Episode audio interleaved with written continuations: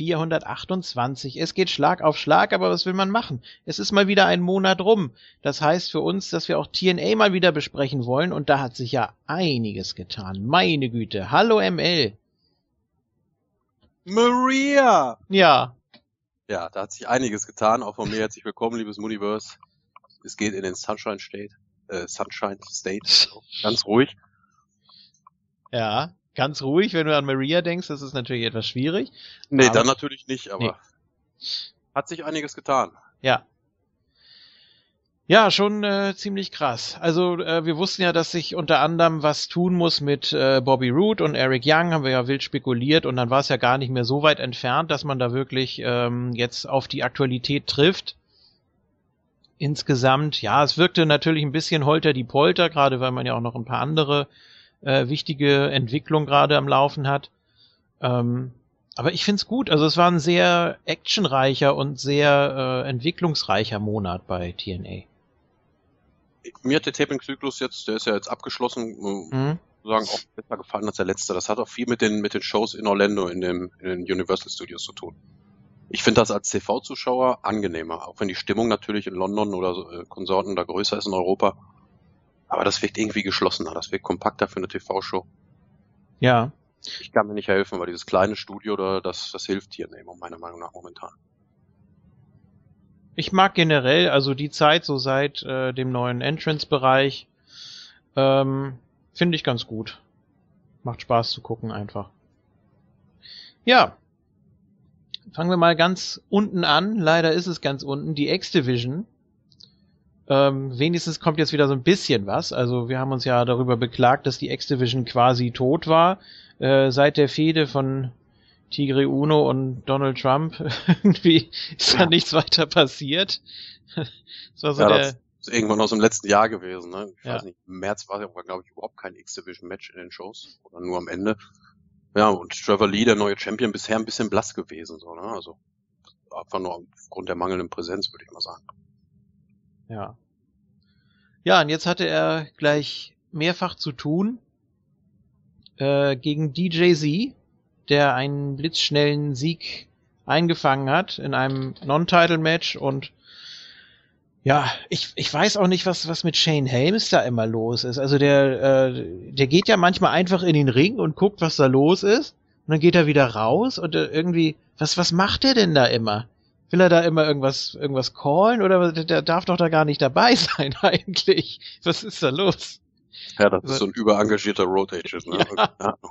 Er stellt ja auch immer in Aussicht, dass er doch noch wresteln könnte, was aber wohl definitiv nicht der Fall sein soll.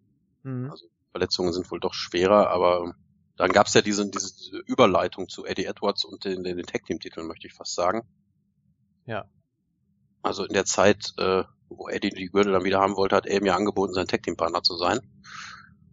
Und hat ihm auch noch eine Woche, eine Woche Bedenkzeit, glaube ich, gegeben und Eddie Edwards sollte sich dann entscheiden. Hat sich dann aber dagegen entschieden. Überraschung. Ja, Überraschung, Überraschung. Ne? Also wahrscheinlich auch keine Woche darüber Gedanken gemacht. Ja, und dann out of nowhere kam dann Andrew Everett zurück. Und wir haben uns ja schon gefragt, wo der gute Mann bleibt.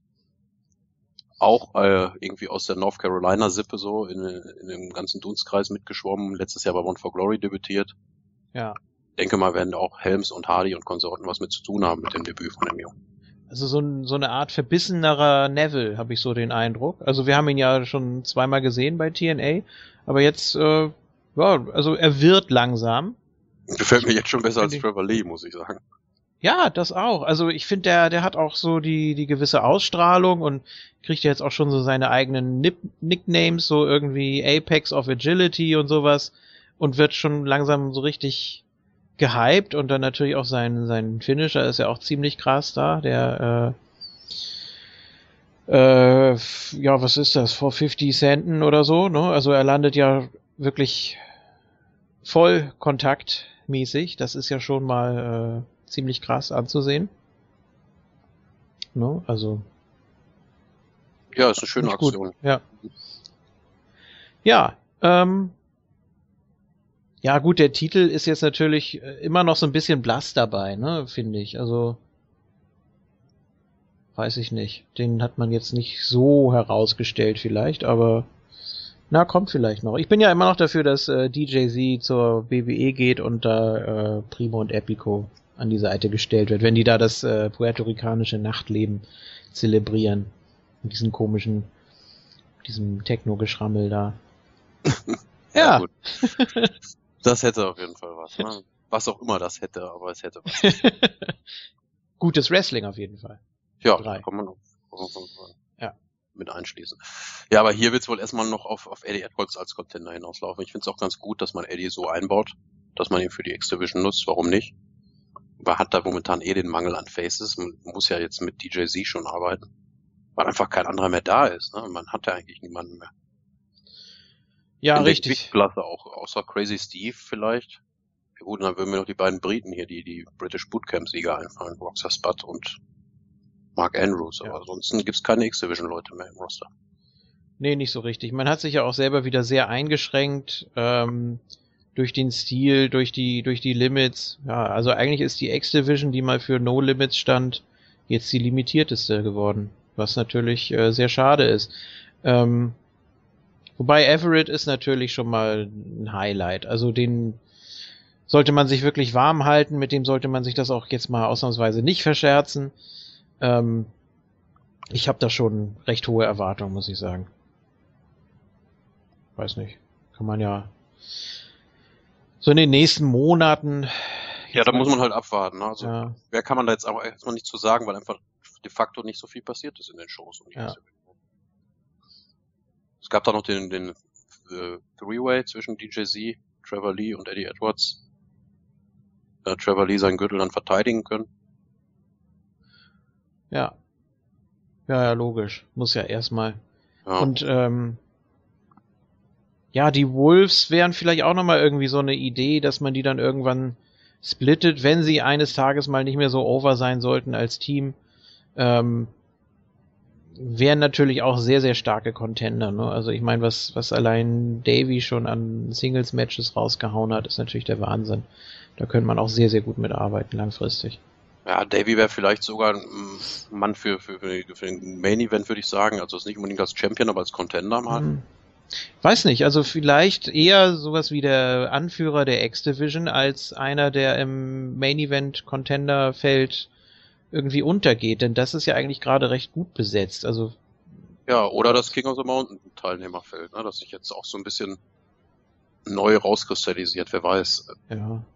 Ja, aber das Problem ist ja bei den Wolves immer, dass der eine so lange verletzt ist, dass es dann Ewigkeiten dauert und dann ist TNA so froh, dass sie die beiden wieder haben, dann müssen sie erstmal als Tag-Team wieder bringen ähm, bis dann irgendwelche Gedanken Richtung so Split oder so kommen, ist dann schon wieder der nächste verletzt. Spricht ja auch nichts gegen einen Double Champ, ne? Also Tag Team Titel oder überhaupt im Tag Team antreten und dann meinetwegen auch den X Division Titel mal zusammen verteidigen einfach. Äh, gab's alles schon in abgewandelter Form, wäre hier mhm. vielleicht auch nochmal eine Möglichkeit. Also den X-Division Tag Team Title brauchen sie jetzt nicht einzuführen. Ich glaube, das wäre oh, schon jetzt gegen die Wand gefahren. Mein Gott, mit vier oder sechs X-Division Leuten. ja. So WCW 2000 oder so. Gut. Ja, dann sind wir damit eigentlich auch schon durch. Wie gesagt, wir haben da äh, durchaus Hoffnung und äh, es ist ja auch nicht äh, jetzt komplett totgeschrien, aber ich glaube, es braucht einfach jetzt nochmal wieder so ein bisschen Zeit, damit es sich erholt, aber ich denke, in ein paar Monaten, warum nicht, kann man da viel machen. Und wie gesagt, ich habe hohe Erwartungen an Herrn Everett. Ja, und das ist ja auch immer so eine Division, wo man wieder mit einem Gastwrestler arbeiten kann, die eine oder andere Woche. Wer weiß, wenn sie das schaffen, da so ein bisschen Variation reinzubringen, wäre ich schon ganz dankbar. Ja, was willst du machen, wenn, wenn NXT alles aufkauft, ne? Ja, ja, die sind ja alle nicht mehr da, die Leute. Die Indies werden leer gekauft. Furchtbar. Was ist denn hier eigentlich mit äh, Rich Swan? Der war doch auch äh, bei NXT zweimal, glaube ich. Zwei Wochen. Das sind jetzt nur so ein paar, die mir, die mir einfallen würden, wo man eventuell noch was draus machen könnte. Ja, je nachdem, gut. wie man die äh, tradet. Natürlich immer die Frage, ob die jetzt auch einen gewissen Marktwert haben, dadurch, dass sie diesen Stempel eben als NXT haben oder so mittlerweile. Mhm. WWE, äh, ja, die TNA will ja wahrscheinlich sich auch nicht immer nur die ehemaligen WWEler ans Bein binden, obwohl man das ja weiterhin tut haben wir mal so ein paar eigene Leute entdecken, wie jetzt Andrew Everett, wer weiß. Ja, ähm, auch ganz interessant die Entwicklung von Al Snow, der ja äh, Mahabali Shira ein Friedensangebot gemacht hat, äh, vorher ja natürlich komplett ausgerastet ist. Er hat ja Grado attackiert, hat ihm gesagt, er hat hier nichts verloren, der gehört hier nicht hin.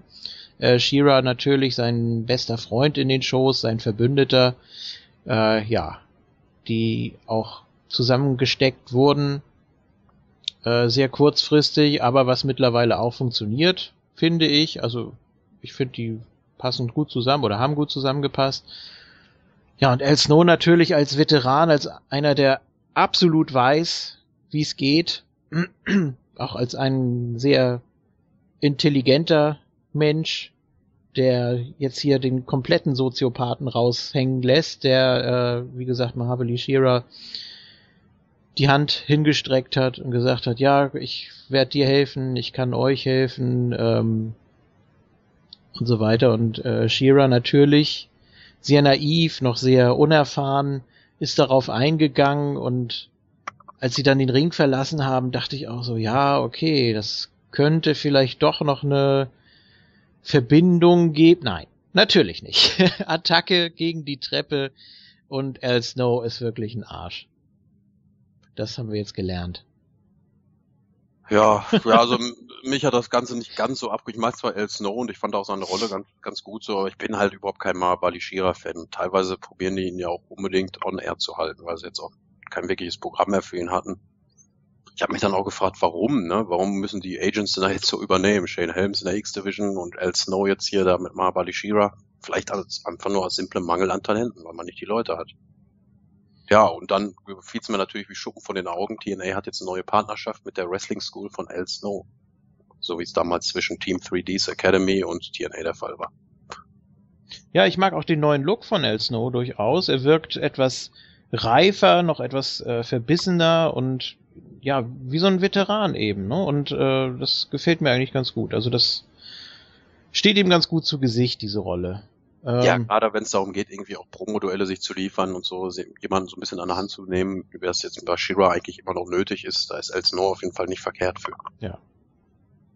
Wir haben es ja damals gesehen mit äh, Joey Ryan zum Beispiel, ähm, beim Gutcheck und so weiter. Also da hat er ja auch schon eine recht gute Figur gemacht, aber jetzt scheint er so voll äh, in, in dieser Rolle drin zu sein. Und äh, ja, er ist eben absoluter Psycho und, und äh, das, das bringt er auch sehr gut rüber. Und ich finde, dass, dass das auch so passt, weil Shira einfach so ein grundsympathischer Neuling ist, dem man alles Mögliche gönnt, der ja auch eine riesen Zukunft vor sich hat, das darf man ja auch nicht verschweigen und dem da jetzt so ein, ja, so, so, so ein mieser Penner aus vergangenen Tagen, sage ich jetzt mal so ganz frech, äh, vor die Nase gesetzt wird, damit der bloß nicht weiterkommt und äh, das finde ich, finde ich irgendwie unterhaltsam. Ich weiß auch nicht.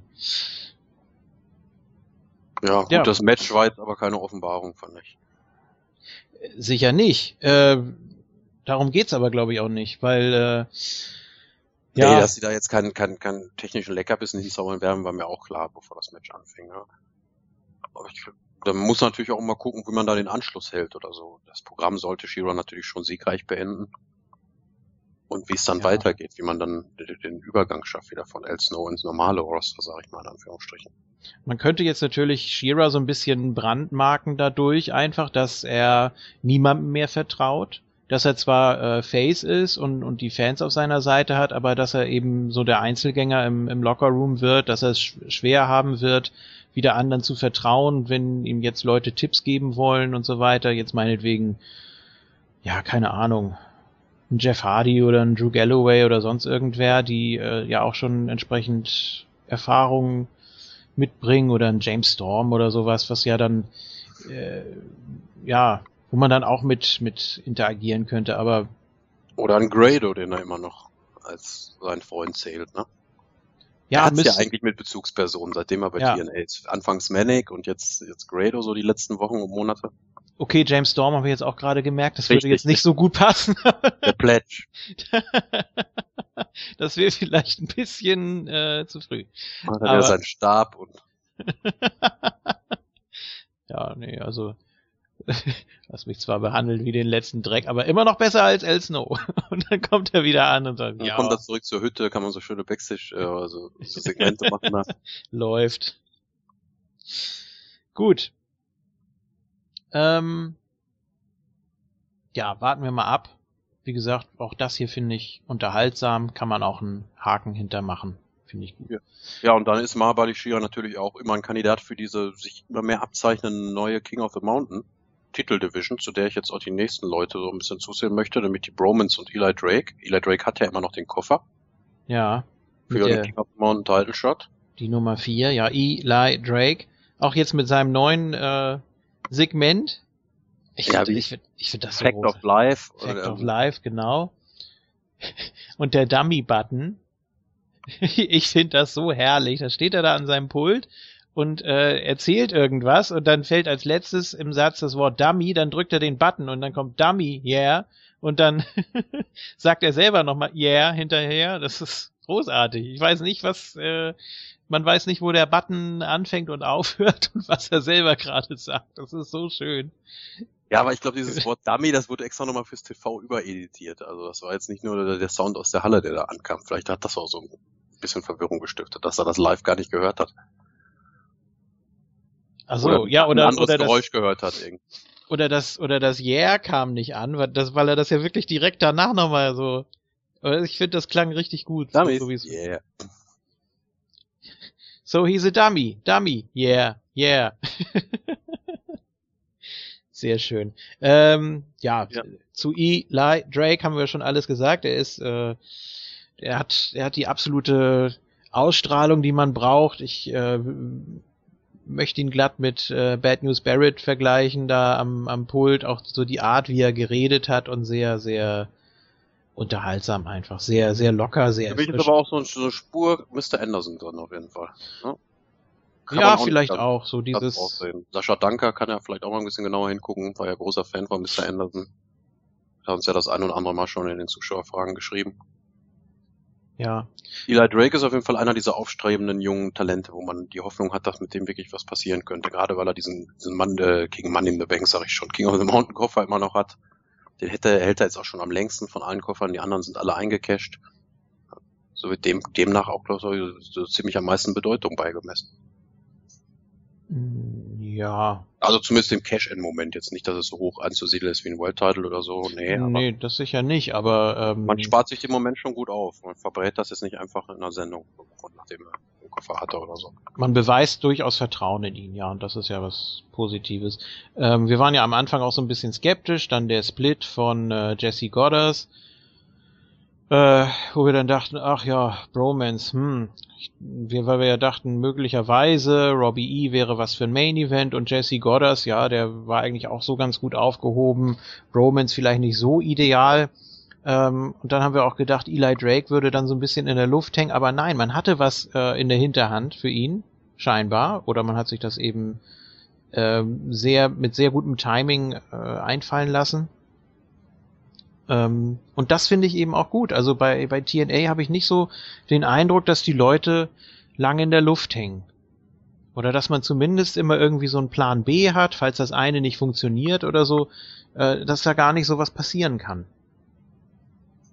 Ja, oder die werden dann halt eine Woche irgendwie anders sinnvoll eingesetzt oder so. Ne? In der ja. Woche hat, hat er jetzt halt äh, seine neue Talkshow hosten dürfen, hatte dann die Bromance, also Jesse Goddard, seinen ehemaligen Partner und Robbie E zu Gast.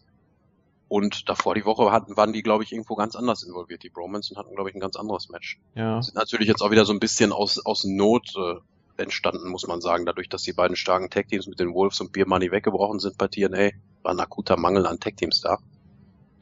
Ja, und die Bromans jetzt Face, oder nicht? Ja, finde ich aber auch ganz gut, weil ja äh, Robbie E ganz gut connected hat so, ich weiß nicht, Jesse Goddard ist natürlich also vom, vom Gimmick und von seiner Art her ist ja alles andere als facig, aber ja, Robbie E, wenn er so ein bisschen smarter rüberkommt und auch mal so, so ernst guckt und, und nachdenkt oder so diese Momente, die wir ja auch gesehen haben, da so Backstage, ich habe da schon gedacht, ja, der hat so das Zeug zu, jetzt nicht dem Top-Aushängeschild, aber zumindest so eine Stufe drüber. Ja, und aufgrund seines Status, der ist ja mittlerweile auch schon so und so lange, da ist er einer der ja. Veterans im Roster, muss man ganz klar sagen. Ja. Zu Jesse Goddard gibt es übrigens eine schöne Nachricht, muss ja nicht immer schlechte Nachrichten geben, er hat seinen Vertrag verlängert.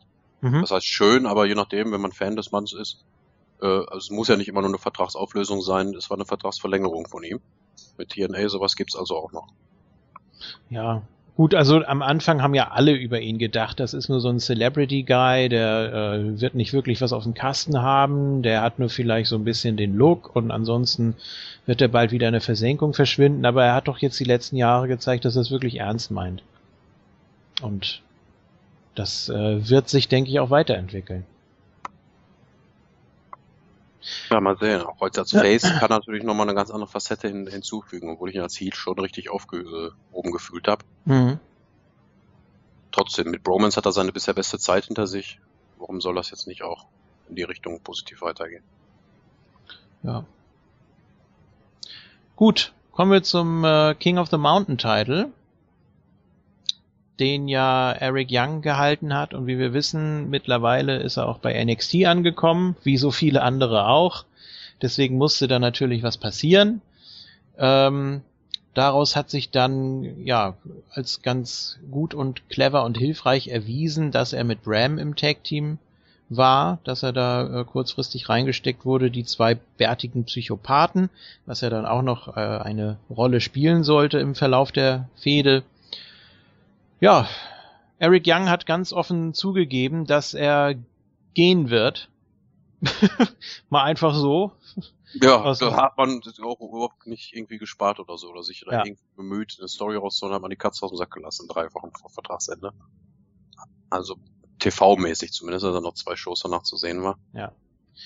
Ja, und ähm, er hat dann gesagt, ja, ich werde den Gürtel mitnehmen. Und da dachte ich, wow, das ist eigentlich keine schlechte Idee.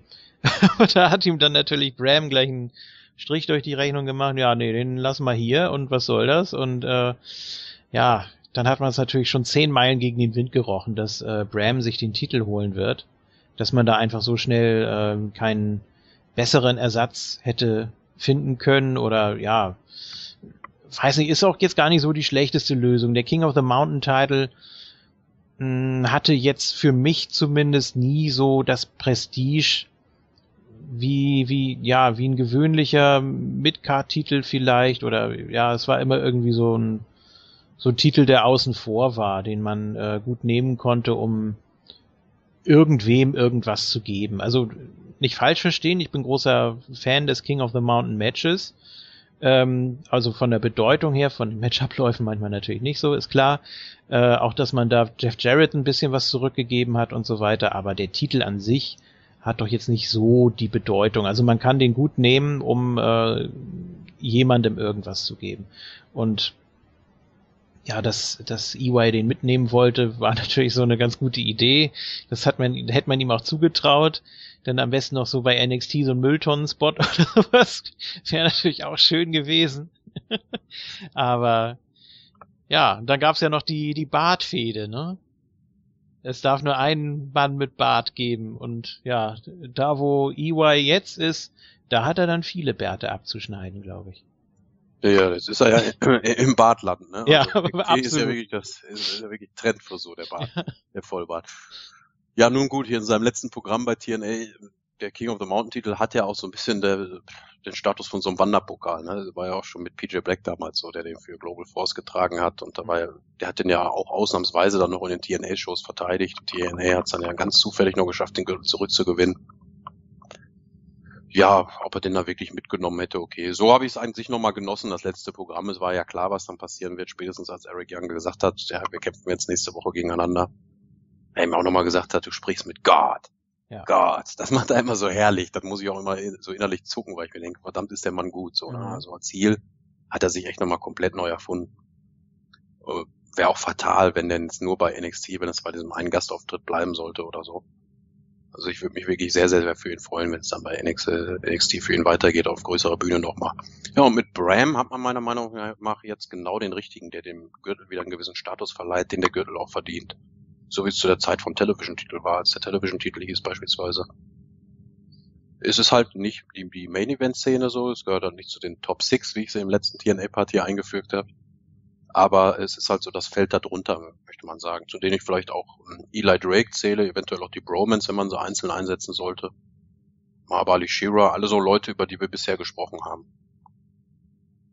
Cowboy James ja. Storm eventuell auch, ja, warum nicht, ne? Hat ja auch eine gewisse History mit Bram. Ja, und der Champ jetzt mit neuem Look, ne? Also hat den, den Bart ab jetzt. was heißt Bart ab, aber den Bart kurz jetzt durch, durch Eric Young sein, mhm. seine Schneideraktion. Hätte ich übrigens nie gedacht. Also klar, diese 2006, 2006, 2016, ah, verdammt, Promo da, äh, ganz am Anfang des Jahres, äh, da habe ich schon so gedacht, ja, das kann eigentlich nicht funktionieren und vor allem, weil er ja auch, äh, ja, äh, reichlich gediepusht wurde und ja auch äh, rechtliche Probleme hatte. Ja, ähm, das wird ja gegen ihn fallen, das war ja, da wurde ja. Äh, haltlos, so das konnte nicht nachgewiesen werden. Aber es gab ja auch diese Sachen, dass er sich da so beschwert hatte über die Massentapings und erinnere dich an seinen Zustand und seine Null-Bock-Phase in diesem äh, Global Force gegen TNA, acht Mann, äh, was genau, war das? ja. Dingsmatch da, aber da war, war ja wohl überhaupt nichts von Engagement. Wo Dixie dann noch ankam, ach ja, und danke Bram. Ja, ja, sich dann genau. so aus Alle aus dem Bild getrottet und so, ihren Captain und die Puls und ja, das war natürlich äh, also man, man hält scheinbar was von ihm, sonst hätte er diesen Spot nie im Leben bekommen, aber so ganz oben angekommen ist er noch nicht. Er bringt sicher alles mit. Er ist jetzt auch nicht so äh, nur einer für eine Art Hardcore Division. Ähm, ich denke, er hat noch einiges mehr auf dem Kasten. Aber mal sehen. Also das äh, ist ja jetzt schon mal wieder so ein kleiner Vertrauensbeweis zumindest. Ja, zumindest auf der Ebene, da bin ich ihn auch momentan gut eingesetzt. Ob es dann für noch mehr reicht irgendwann, möchte ich mal dahingestellt lassen, mal sehen. Aber der Mann scheint jetzt auch nicht der teuerste zu sein. Haben wir ja damals immer, als der King und ich über den TNA-Parts angefangen haben, geungt, dass Bram auch für ein abgebissenes Butterbrot wrestelt. Ich glaube, der Contract ist auch nicht so dick, dass man sich das auch weiterhin traut, dieses Experiment Bram einzugehen. Und mal sehen, wie viel Nutzen da am Ende, was heißt am Ende bei rauskommt. Aber jetzt, jetzt, jetzt hat er erstmal seinen ersten Gürtel und ist bisher sein größter Erfolg bei TNA. Mal sehen, es kann ja jetzt eigentlich nur weiter, ja, was heißt Pech abgehen, aber es kann eigentlich nur erstmal positiv weiterlaufen, denke ich. Ja, für ein Apple und ein Ei ist eigentlich ein ganz gutes Stichwort. Wir haben es bei NXT schon erwähnt, äh, dass Root und Eric Young wohl sechsstellige Beträge offen hatten von TNA und dass das auch der Grund war, warum sie so spontan gegangen sind. Ja, ist die Frage, wie das da jetzt weitergeht. TNA steht ja auch äh, zum Verkauf.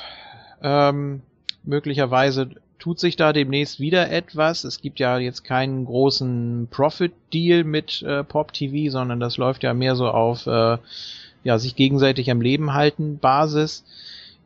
Kann man jetzt natürlich wieder spekulieren, wie lange das gut geht. Ne? Also wenn jetzt die Leute schon gehen, weil sie nicht ausbezahlt werden, dann ist eigentlich ja. äh, Spontan würde ich den Abgang aber nicht nennen. Wenn sich da über 100.000 Euro Schulden bei der, von der Company ja, klar, Worker angesammelt haben, dann ist das bestimmt nicht nur in einem Taping-Zyklus entstanden. Nein. Man muss es den beiden dann auch noch hoch anrechnen, dass sie das Taping dann überhaupt komplett durchgezogen haben noch, ne, bei ja. den Tatsachen. Hat wahrscheinlich auch nur mit ihrer jahrelangen Verbundenheit zur Company zu tun.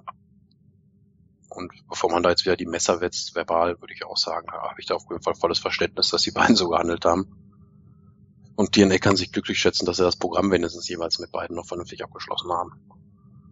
Ja, ja wie gesagt, so ein bisschen holter die Polter war es ja schon, ne? Aber äh, man musste eben irgendwas tun, wenn man die Gürtel jetzt äh, glaubwürdig äh, loswerden will oder beziehungsweise die Titelträger da entsprechend aus dem Programm nehmen will.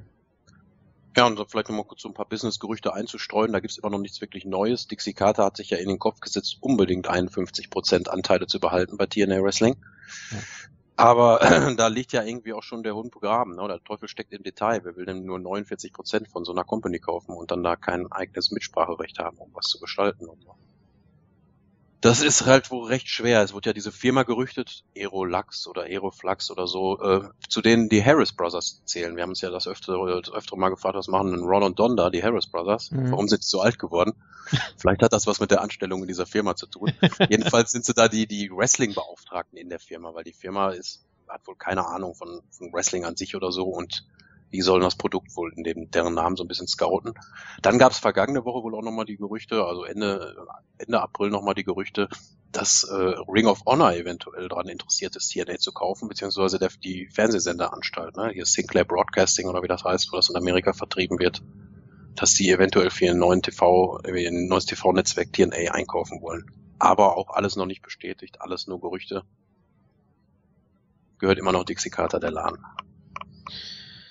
Ja, gut, das ist natürlich auch etwas, was man sich dann schon damit ans Bein bindet. Ne? Also TNA ist ja schon mal mit einem Bein am Abgrund gewesen, kann man so sagen. Also ähm, zwischen September und Dezember, als es dann hieß, ja, es gibt einfach keinen TV-Sender, der sich findet und dann vorher eben dann noch dieses ganze Theater mit Destination America und dann wieder ein Relaunch und wieder neue Ideen.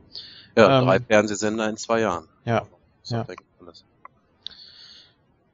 ja, das ist, das ist, das ist zu krass. Also das äh, Stress auch alle Mitarbeiter und alle, die damit äh, zu tun haben, denke ich, ungeheuer. Ähm, man hat jetzt zwar zeitlich zu, gesehen, zumindest von den Tapings her, hat man einen ziemlich großen Puffer natürlich, aber trotzdem, was man da alles Backstage äh, bedenken muss und, und durchprügeln muss und dann von hier nach da und wieder zurück und man kann sich ja gar nicht richtig drauf einlassen, gar nicht richtig drauf konzentrieren, wo man eigentlich hin will, weil ständig irgendwas los ist, weil ständig irgendwas passiert, ständig äh, irgendwelche Steine im Weg. Ähm, deswegen, ich würde TNA das wirklich mal gönnen, dass sie einfach mal so ein Jahr Ruhe haben, vor allem, dass sie wirklich mal sich konzentrieren können auf etwas und dann auch äh, ja, festlegen können, wer hat jetzt was zu sagen und wie viel und wer macht jetzt das und dann, also dass auch die Rollenverteilung klar ist. Ich finde es zum Beispiel ganz gut, dass man jetzt auch Billy Corgan jetzt äh, wieder ganz gut eingebunden hat. Ähm, ah, ja, ja, da kommen wir, kommen wir, da kommen wir dann nachher noch zu. Erstmal machen wir jetzt hier Tag Team Titel. Ich habe gerade überlegt, aber, ja, ja, wo Billy denn aufgetaucht ist. Ja, genau. aber ähm, dass, dass da einfach mal so ein bisschen so ein bisschen Ruhe einkehrt. Das würde ja auch ähm, ja, das Internet ein bisschen beruhigen. Weil ja, ich würde mir eigentlich einfach mal so zwei, drei Taping-Zyklen am Stück wünschen, wo echt mal kein Abgang oder so zu verzeichnen ist. Ja. Denn wie du das gerade nur noch nett und sehr schonungsvoll formuliert hast, da waren sie mal nah am Abgrund. Meiner Meinung nach tänzeln sie da immer nur dumm rum, um den Abgrundrand.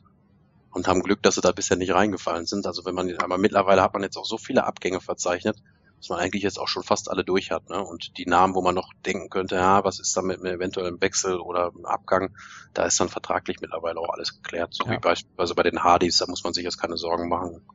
Ein Ethan Carter ist lang langfristig an die Company gebunden. Ja, zum Beispiel. Also Und Cowboy Jim Storm ist erst wiedergekommen jetzt. Ähm, also ja. braucht man jetzt auch nicht befürchten, dass er den gleichen Weg nimmt wie, wie sein ehemaliger Tag Team Partner. Gut. Sollen wir War ja eine schöne Überleitung, ne? Tag Team Partner. ehemaliger Tag Team Partner, wie ich gesagt habe. Also James Storms ehemaliger Tag Team Partner. Da hört es ja schon durch, liebes Universe. Das war es auch mit Beer Money. Das war uns ja vorher auch irgendwie schon klar. Ja. Zum Schluss nochmal, das äh, Foto ist ja auch auf Facebook äh, unter anderem kursiert. Äh, dieser nette Spot in die Thumbtacks von Bobby Roos sozusagen das Abschiedsgeschenk. Das für 13 Jahre DNA. ja. Andere kriegen eine Uhr oder sowas. Er geht in die Thumbtacks. ja. Ja, äh, DK, neue Tag Team Champions. Das die Quintessenz da draus, das haben wir eigentlich auch schon vermutet. Die waren ja eigentlich immer recht oben mit dabei. Mit Abyss hat man absoluten Veteran, mit einem der Lockerroom-Leader, denke ich auch mal. Äh, Crazy Steve äh, hat oder ist zumindest jetzt nicht so sehr in Erscheinung getreten vorher in der X-Division, als er da noch mit äh, Menagerie am Start war und ja, die Sprecherin natürlich, Rosemary, ist schon ganz gutes Gespann und auch hier wieder ein Vertrauensvorschuss, ähm, dass das alles so hält und auch gut rüberkommt und dann auch diese Matchart, Valley of Shadows. Ich weiß nicht, hast du es äh, gemerkt, als Abyss gesagt hat, wir wollen kein normales Match und dann ein paar Leute in der Crowd, ja, Monsters Ball. Äh, und das ja. Wenn Abyss nee, nee. das schon so sagte, das habe ich aber auch mitgerechnet im Moment. Ja, und ähm, ja, das, das wäre aber ausgelutscht gewesen. Ne? Also jedes zweite Abyss-Match ist Monsters Ball mittlerweile. Äh, da holt man auch keinen mehr hinterm Ofen vor. Und jetzt hat man hier Valley of Shadows.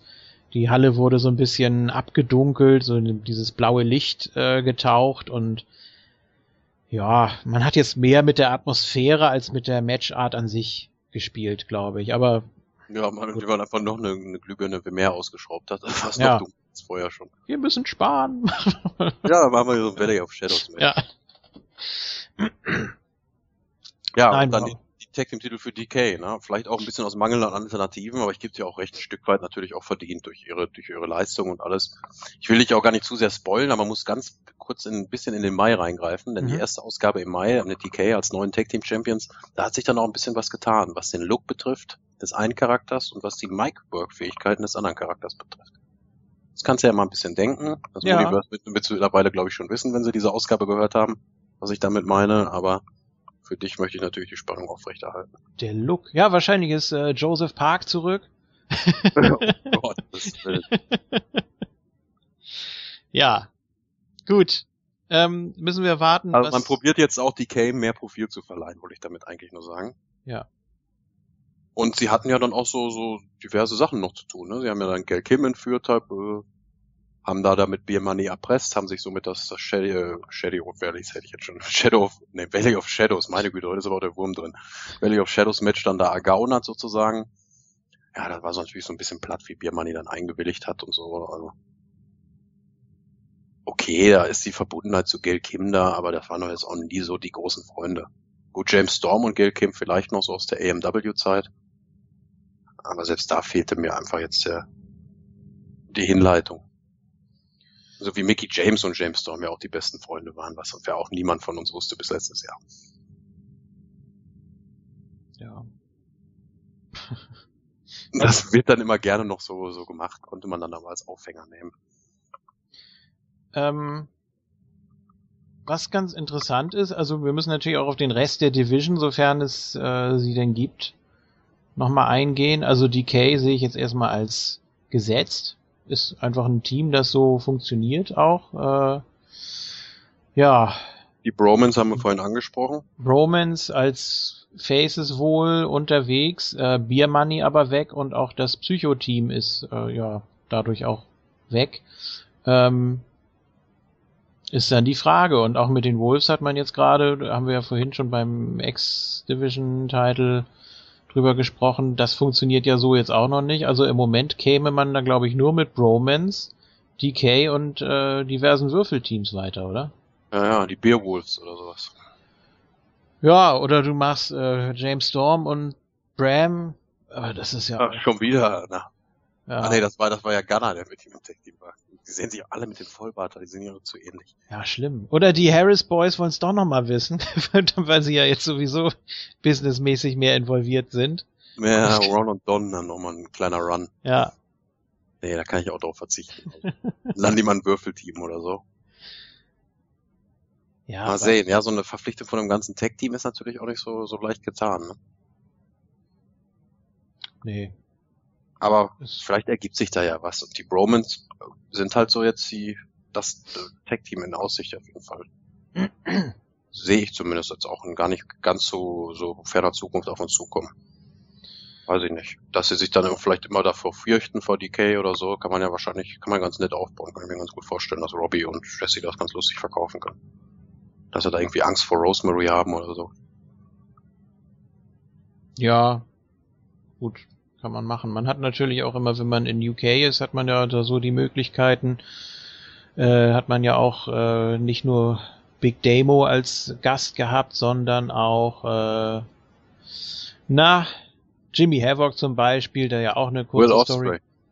Will Osprey zum Beispiel und der ja auch, äh, also Havoc, der so ein bisschen eine, eine kleine Story hatte mit äh, DK, wo wir uns alle gefragt haben, warum denn so früh, warum hinterfragt man jetzt den Charakter, wenn der gerade mal ein paar Wochen da ist. Ähm,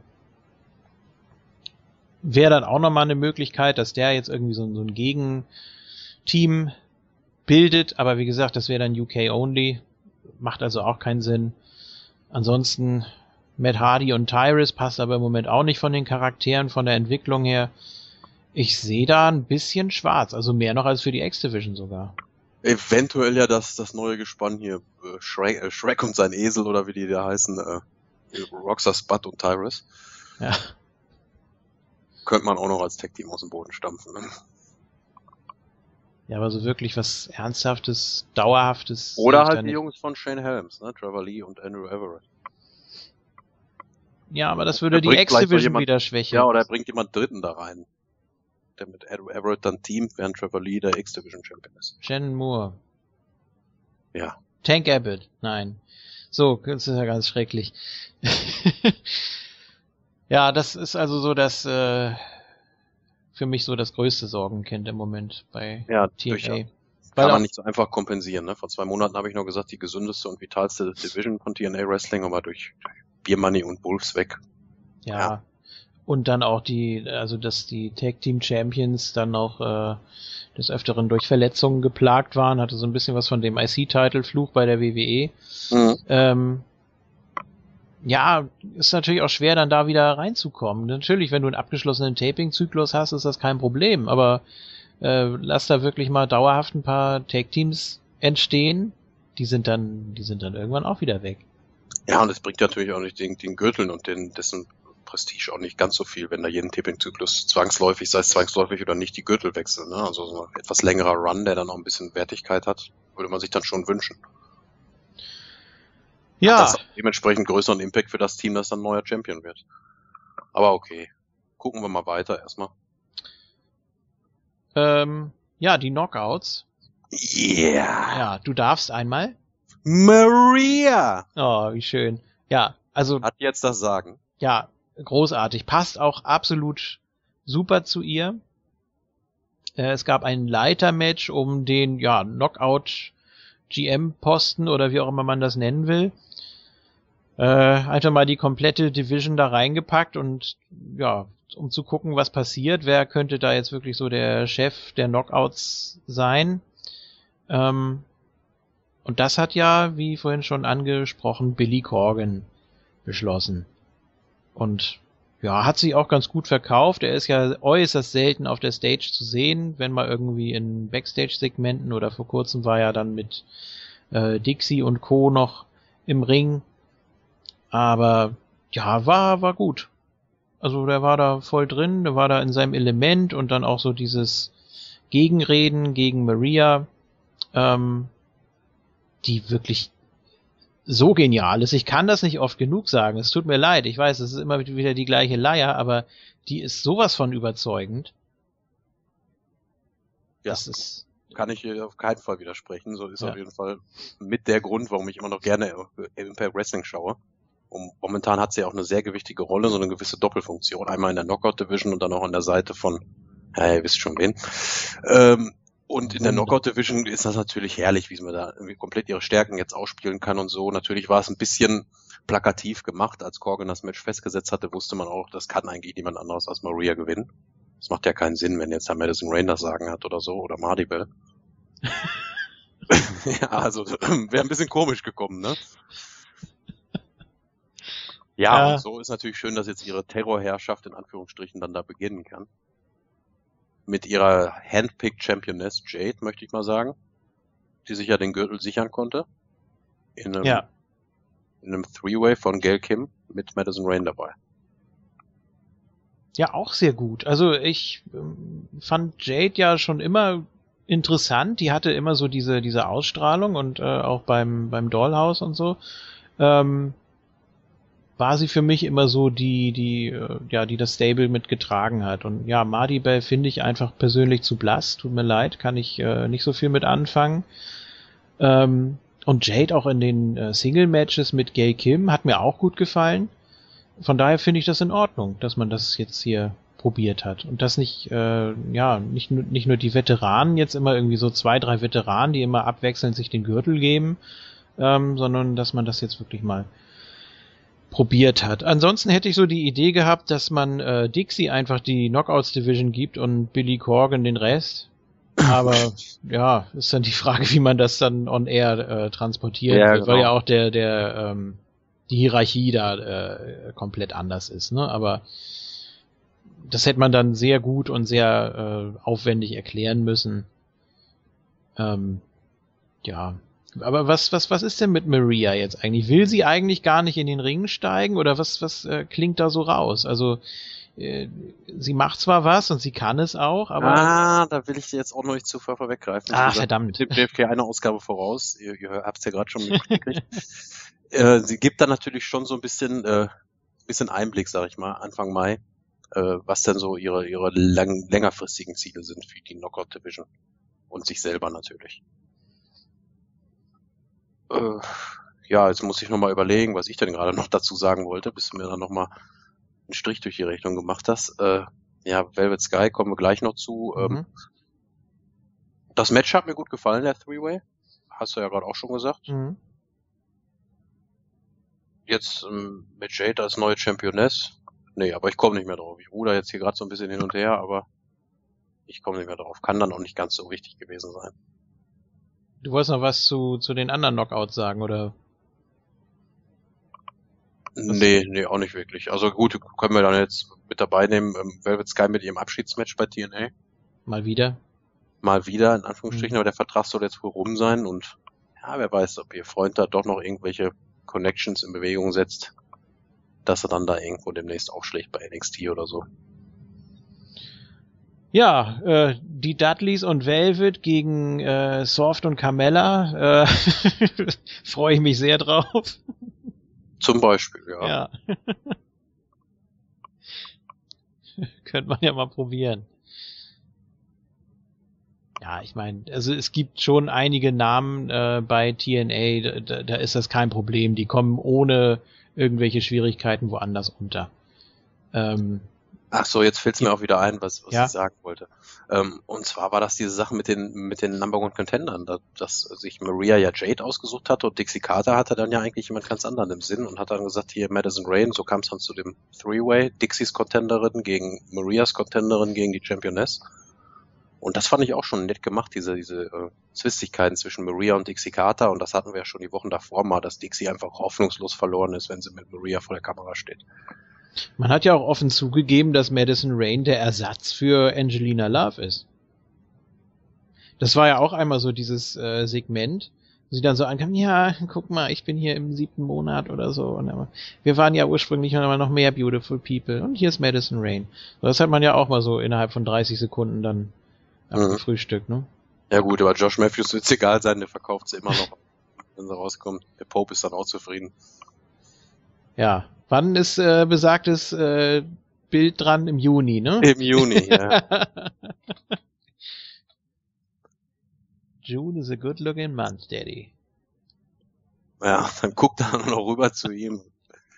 Ja, so ja. ist das, TNA Wrestling arbeitet. Ne? Vielleicht kommt ja demnächst Rich Brennan und assistiert den beiden.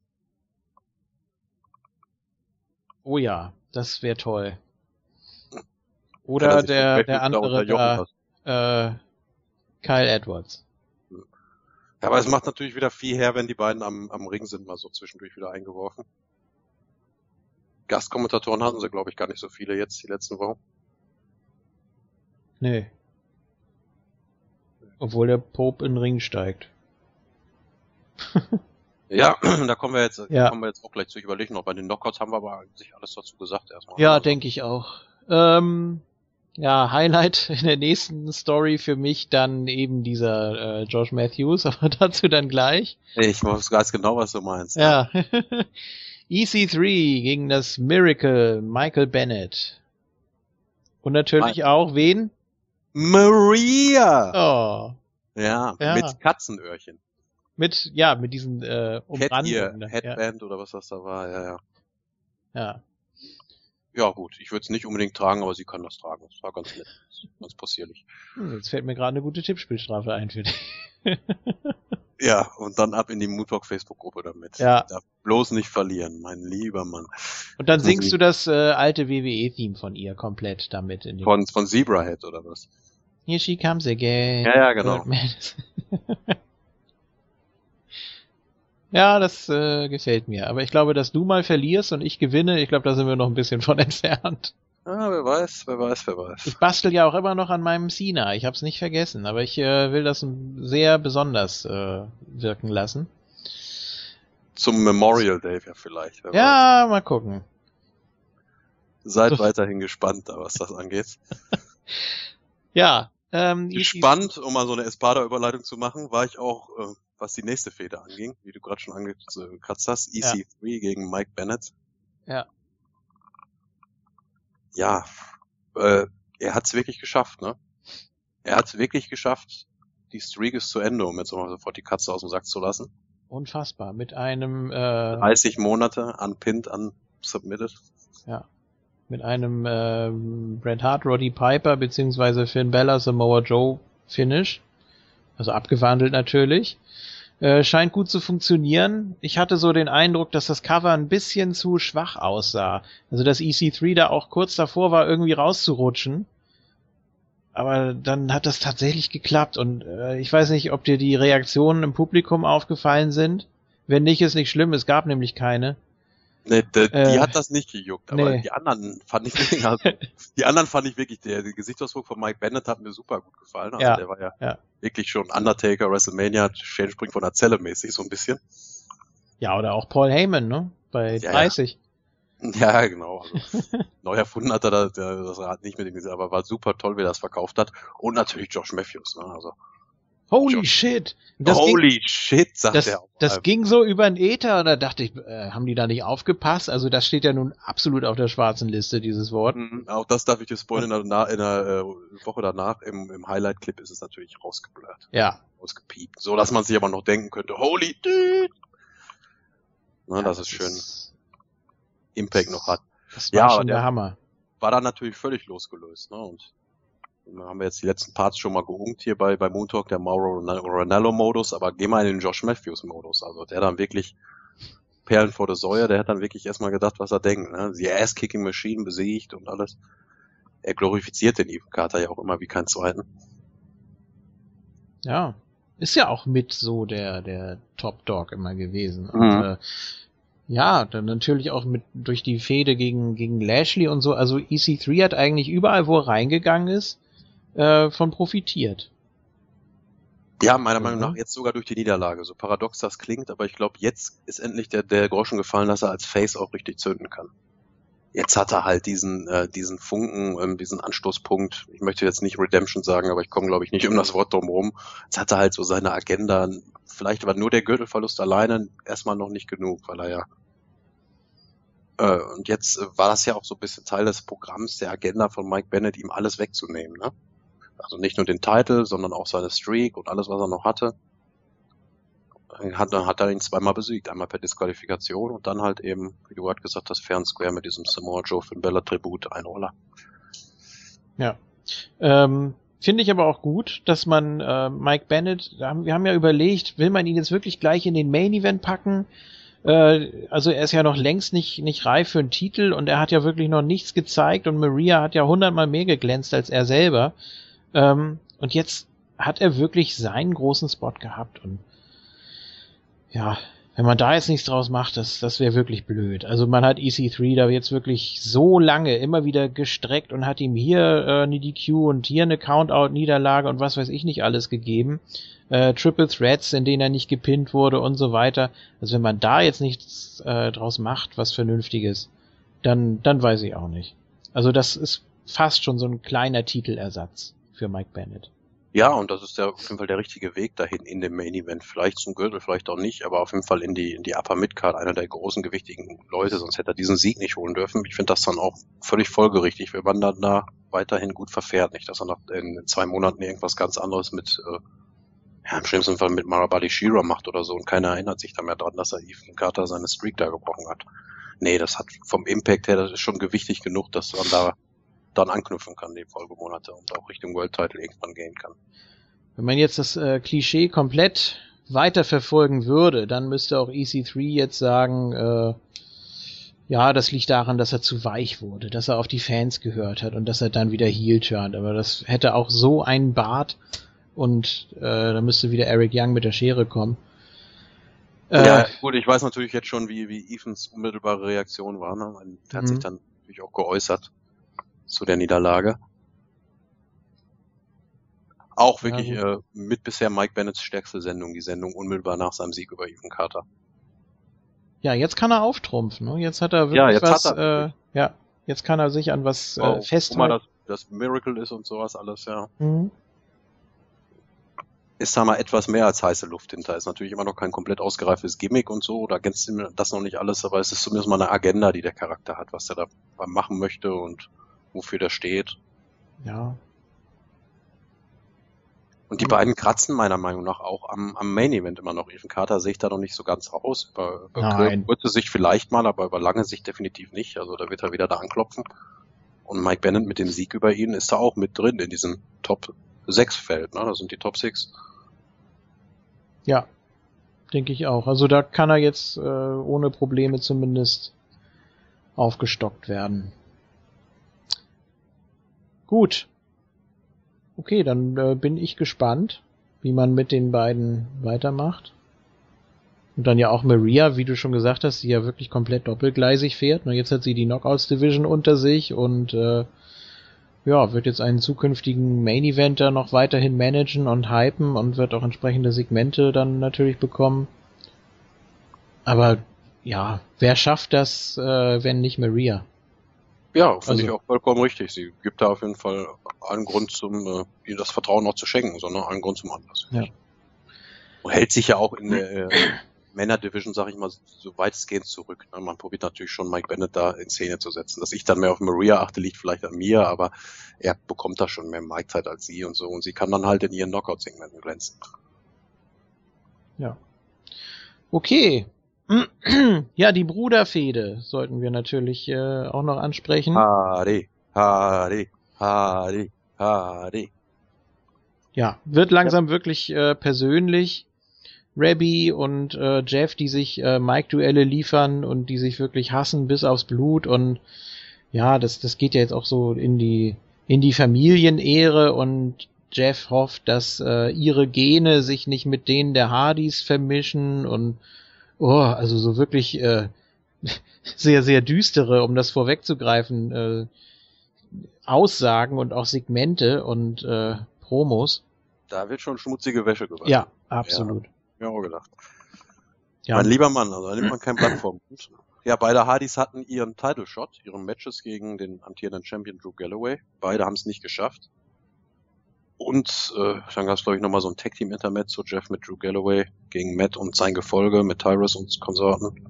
Ja, und dann kam es zum Unvermeidlichen, ne? Das, was eigentlich erst Jeff nicht wollte, wo er sich gegengestellt hat, er kämpft nicht gegen seinen eigenen Bruder. Natürlich nicht. Nein, nein, aber was an sich unverm außer bei WrestleMania und dann mit Pay-Per-View danach nochmal. Ja, bei Vengeance 2001 mit Lita als Referee. Ja, die, die haben ja doch, also wir haben ja schon diverse Schlachten hinter sich, ja. die Hardys, aber bei TNA gab's das halt noch nicht. So sollte es halt das erste Mal sein, Hardy gegen Hardy. Bei Impact Wrestling. Ja. ja. Die Stipulation wurde in einem Tag Team Match, wie du gesagt hast, äh, ausgefochten oder zumindest das Wahlrecht oder wie auch immer. Äh, wer jetzt wovon deutlicher profitiert hätte, war mir nicht so ganz klar. Also Full Metal Mayhem natürlich, weil Jeff Hardy total auf Leitern steht aber die kann man ja auch in einem I-Quit-Match dann einsetzen. Ne? Also eigentlich hast du dann die Schranken noch mehr geöffnet, quasi. Also das war vielleicht nicht so der beste Schachzug dann von, von Matt, aber der wirkt ja auch so ein bisschen delusional. Der ist ja jetzt auch so ein bisschen abgedriftet und ja, ist so, so größenwahnsinnig. Und Jeff Hardy, das klingt natürlich ein bisschen ungewohnt, dass wir das über ihn sagen, aber der ist der Bodenständige in dieser ganzen Geschichte. Ja, das ist der ruhige, sondierte. Ja. Ja. ja. Ja. Was, was sagst du zum Match Hardy gegen Hardy? Das war natürlich, wie du gerade schon gesagt hast, aufgrund der Stipulation viel, viel Gebrawle, fand ich. Ja, sicher. Also es war natürlich wieder mal auf ein, zwei Spots ausgelegt. Ähm, war aber, ja, das, das, was ich erwartet habe letztendlich. Also klar, man musste jetzt irgendwie was machen, man musste irgendwie Rabbi nochmal emotional einbinden. Sie hat ja Jeff auch angespuckt und so weiter und ja, eh, ja. Ins Facepaint da rein. Ne? Ja, ja, genau. Ja, und äh, bei dem Match hatte ich aber die ganze Zeit irgendwie so das Gefühl wie bei Shane McMahon gegen den Undertaker. Es wird gleich dieser eine große Highspot kommen. Ja. Also dieses Unterbewusstsein natürlich, weil man mit Jeff Hardy eine ähnliche Bumpmaschine da drin hat, äh, wurde ich da nicht ganz los und wurde dann auch nicht Lügen gestraft. War wohl recht safe, der Spot sah ganz, ganz in Ordnung aus. Aber ja.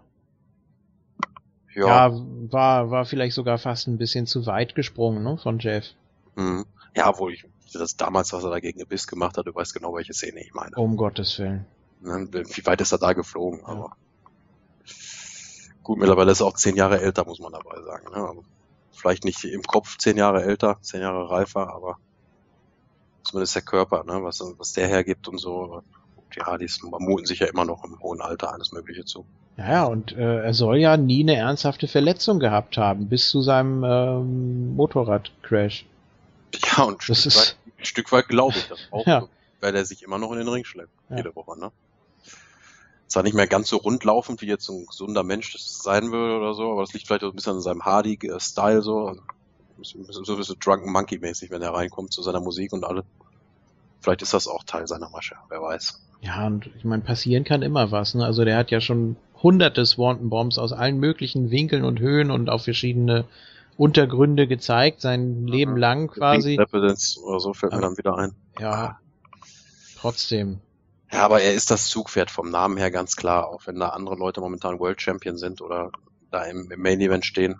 Er ist ja auch quasi mit, mit im Main Event. Das hat ja die Sendung auch geheadlined, Hardy gegen Hardy. Und er ist der populärste und bekannteste Name und ist klar, dass er dann nicht zurückstecken kann oder dass es dann sehr schwierig ist, zurückzustecken. Man erwartet das dann eben auch von Jeff Hardy. Ja, die beiden kennen sich natürlich gut und das ist eben auch so die, die ideale Fehde, denke ich. Auch so für die Ratings ist das sicher ganz gut.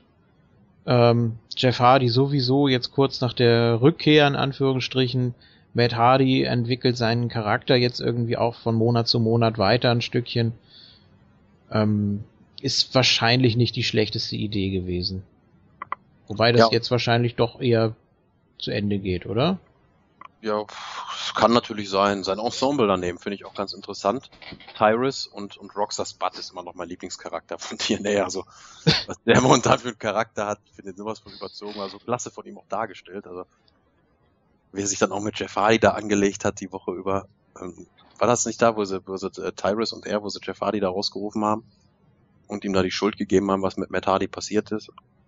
Ja, ja, genau. Überhaupt dieses Gespann äh, Tyrus und Spud. Mhm. Ich habe äh, vorhin ja schon gesagt, Shrek und sein Esel oder ja, so. Ja, irgendwie so. Du hast Tyrus finde ich auch unterhaltsam. Ich finde, ja, er wird, er wird nie zur Spitze gehören, aber äh, seine Rolle ist schon okay. Und der Mann also, kann auf jeden Fall reden, das kann man ihm nicht abnehmen. Ja. ne? Also da, wo man mal eine Promo halten durfte, ja, es war aber schon also, vernünftig, ne? Also war schon besser als, als Bobby Lashley oder so, ne? Ohne das jetzt irgendwie mhm. vergleichen zu wollen, aber so, er kann schon reden. Das liegt natürlich immer auch an der Rolle, die man für ihn definiert. Ich fand äh, das vor ein paar Monaten mit, mit EC3, wo er gesagt hat, ja, wenn ich mal eincashe, dann kannst du dir denken, auf welchen Titel da. Diese Promo, die fand ich absolut unterirdisch. Er war unsicher, er war äh, überhaupt nicht drin so richtig. Das, nee, das, das war absolut nix. Ja, aber das jetzt gegen Drew Galloway, also darauf will ich eigentlich hinaus. Er ja. hat sein, sein Cash-In nämlich verpulvert, beziehungsweise hat es nicht geschafft. Ja. Das fand ich eigentlich ganz, ganz äh, stabil, so in Anführungsstrichen, ne? wie er ihn da rausgecallt hat und gesagt hat, Drew, jetzt hier, heute, nächste Woche setzt du dein Gürtelmatch.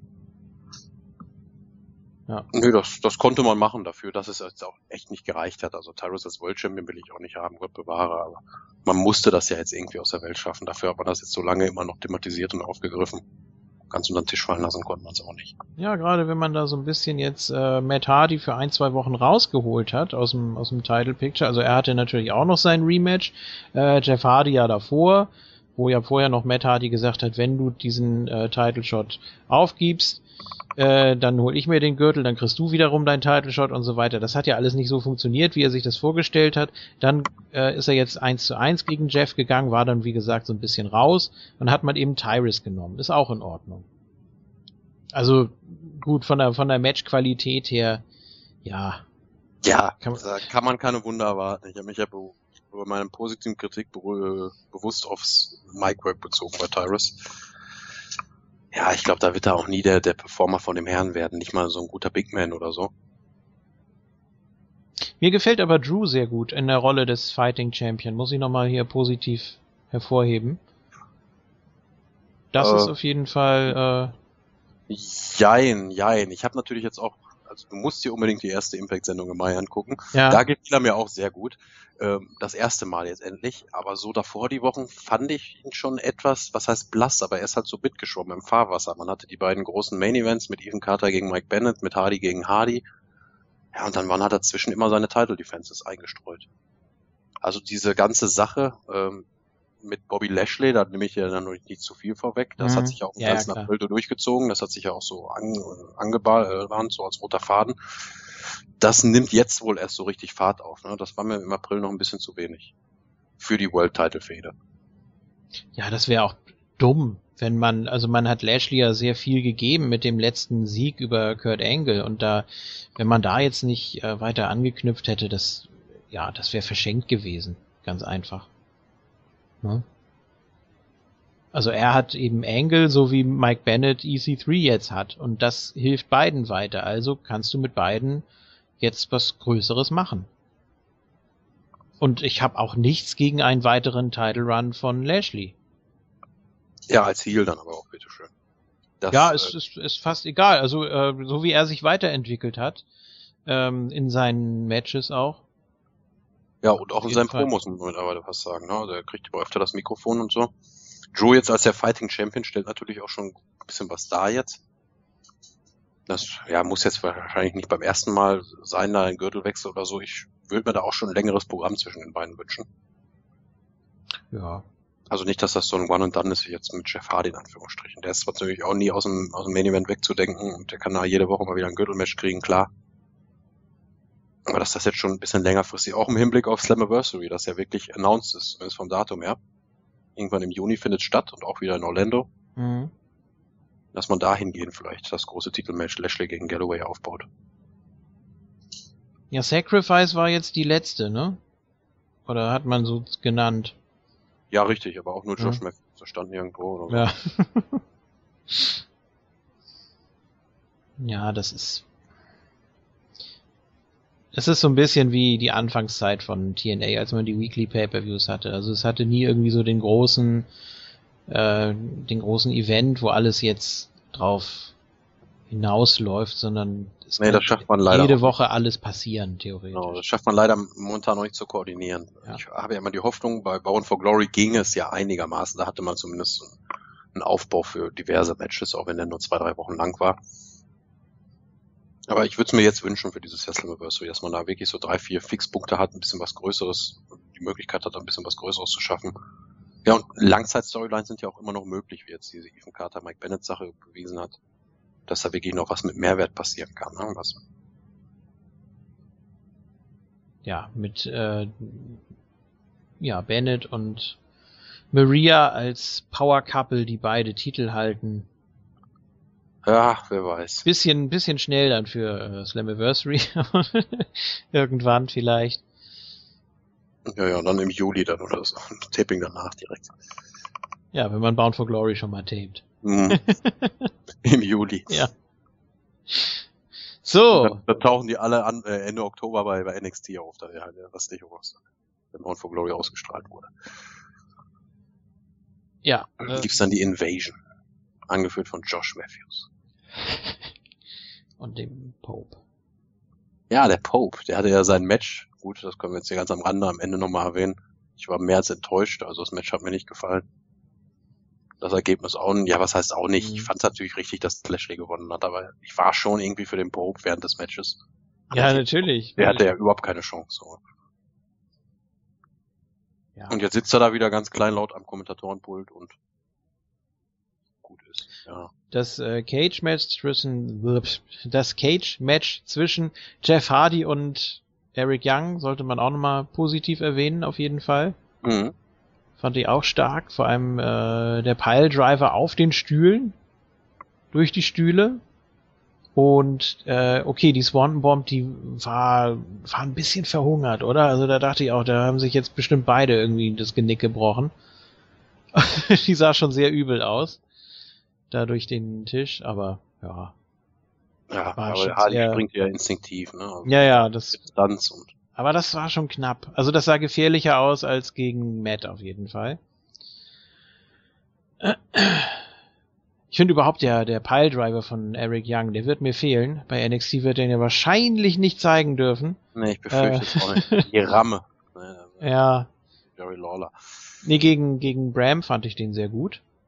Mhm. War wirklich punktgenau und äh, so muss ein Piledriver aussehen. Und äh, Ja. ja, der hat auch so herrlich zu seinem Gimmick gepasst. Ne? Aber der, der Piledriver, der verruchte, verbotene Move, der so gefährlich ist und alles. Und dann dieser verrückte ja. Psychocharakter, der den, aus, äh, ausführt. Genau, das passt. Also wenn jetzt Eddie Edwards mit einem Piledriver kommen würde, fände ich das nicht so, nicht so glaubwürdig. Ja, bei NXT kriegt er dann äh, Dirty Deeds oder so. Dirty, Dirtigen Deeds. Dirtigen Deeds. So. Sollen wir mal gucken, was bei Facebook abgeht, oder? Ja. Hast du noch was ja äh, Persönliches auf der Nee, das können Leber. wir mit dem Facebook-Feedback zusammen machen, also da noch irgendwas einfällt. Ich hätte jetzt hier nichts mehr. Gut. Ja, Markus Schulz, ne? Ja, schöne Grüße, schönen Dank für dein Feedback. Ja. Was ist mit dem Rest vom Universe? Guckt das ihr kein TNA? Interessiert euch nicht. das nicht? Hört ihr uns etwa nicht? Doch, bestimmt. Na, dann ist ja gut. Gehört wird es schon. Es fällt denen nur nichts zu ein. Marco Schulz, die Shows sind dieses Jahr richtig gut. Gute Stories, die Sinn machen und nicht nerven. Und auch wenn die Matches bei Impact oftmals etwas zu kurz sind, so sind sie dennoch nicht schlecht. Kann man sich gut anschauen. So, das wäre jetzt auch so mein Fazit, auch für den April ganz besonders natürlich. Wie gesagt, man hat aus der Not eine Tugend gemacht, äh, einige Titelwechsel äh, spontan initiiert und ja. ja. Ich finde das auch gar nicht so schlimm. Ich bin ja eh nicht so der Match-Guy. Ich muss da nicht jede Sendung mein, mein 20 Minuten Main-Event haben oder so. Ich bin ja eigentlich immer durch mit, mit, mit schon ein paar Backstage-Vignetten oder so ein paar Segmenten und so, da bin ich ja immer ganz selig, wenn da was passiert.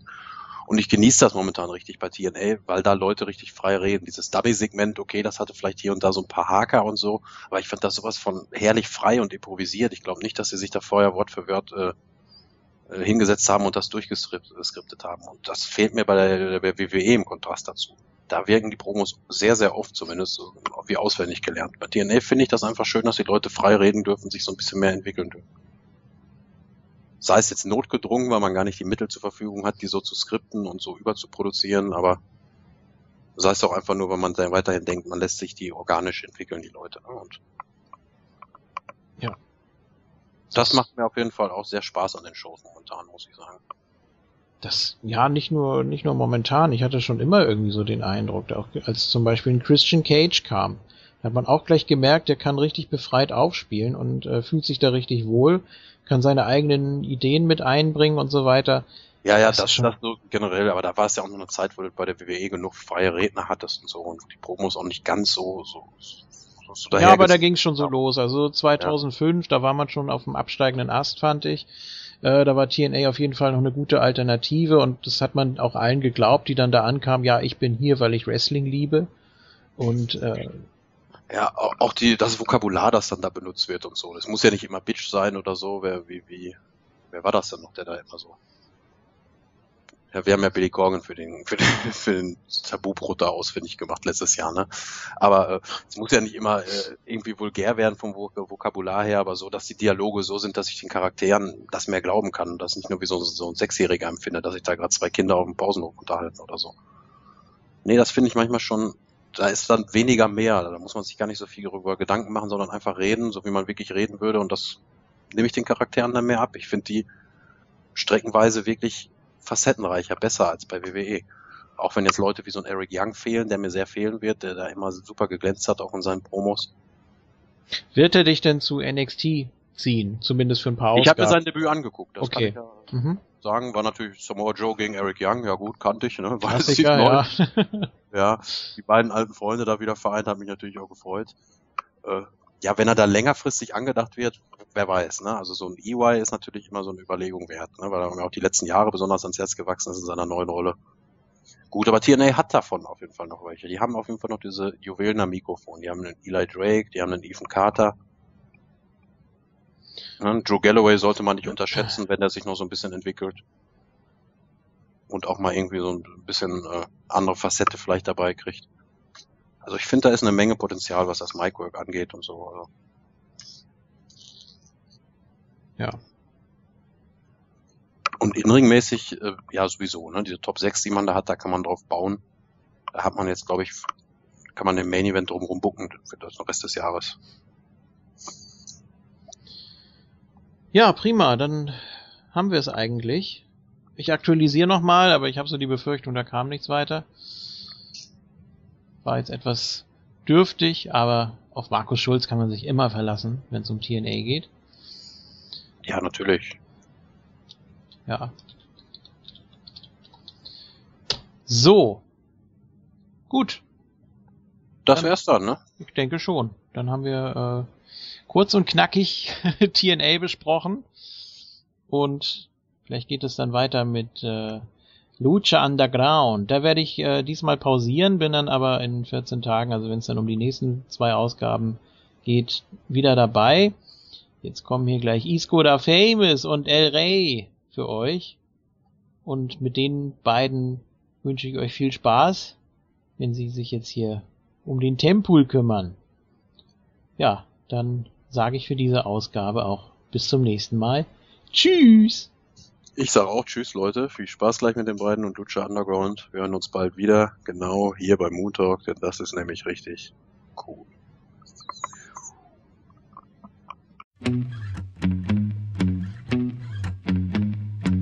I think it's time to call your landlord.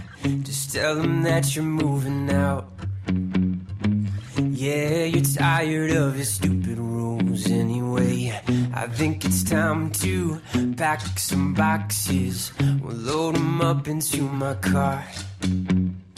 We'll leave your mattress by the road and drive away to my place. My place, Your place. your place. A little.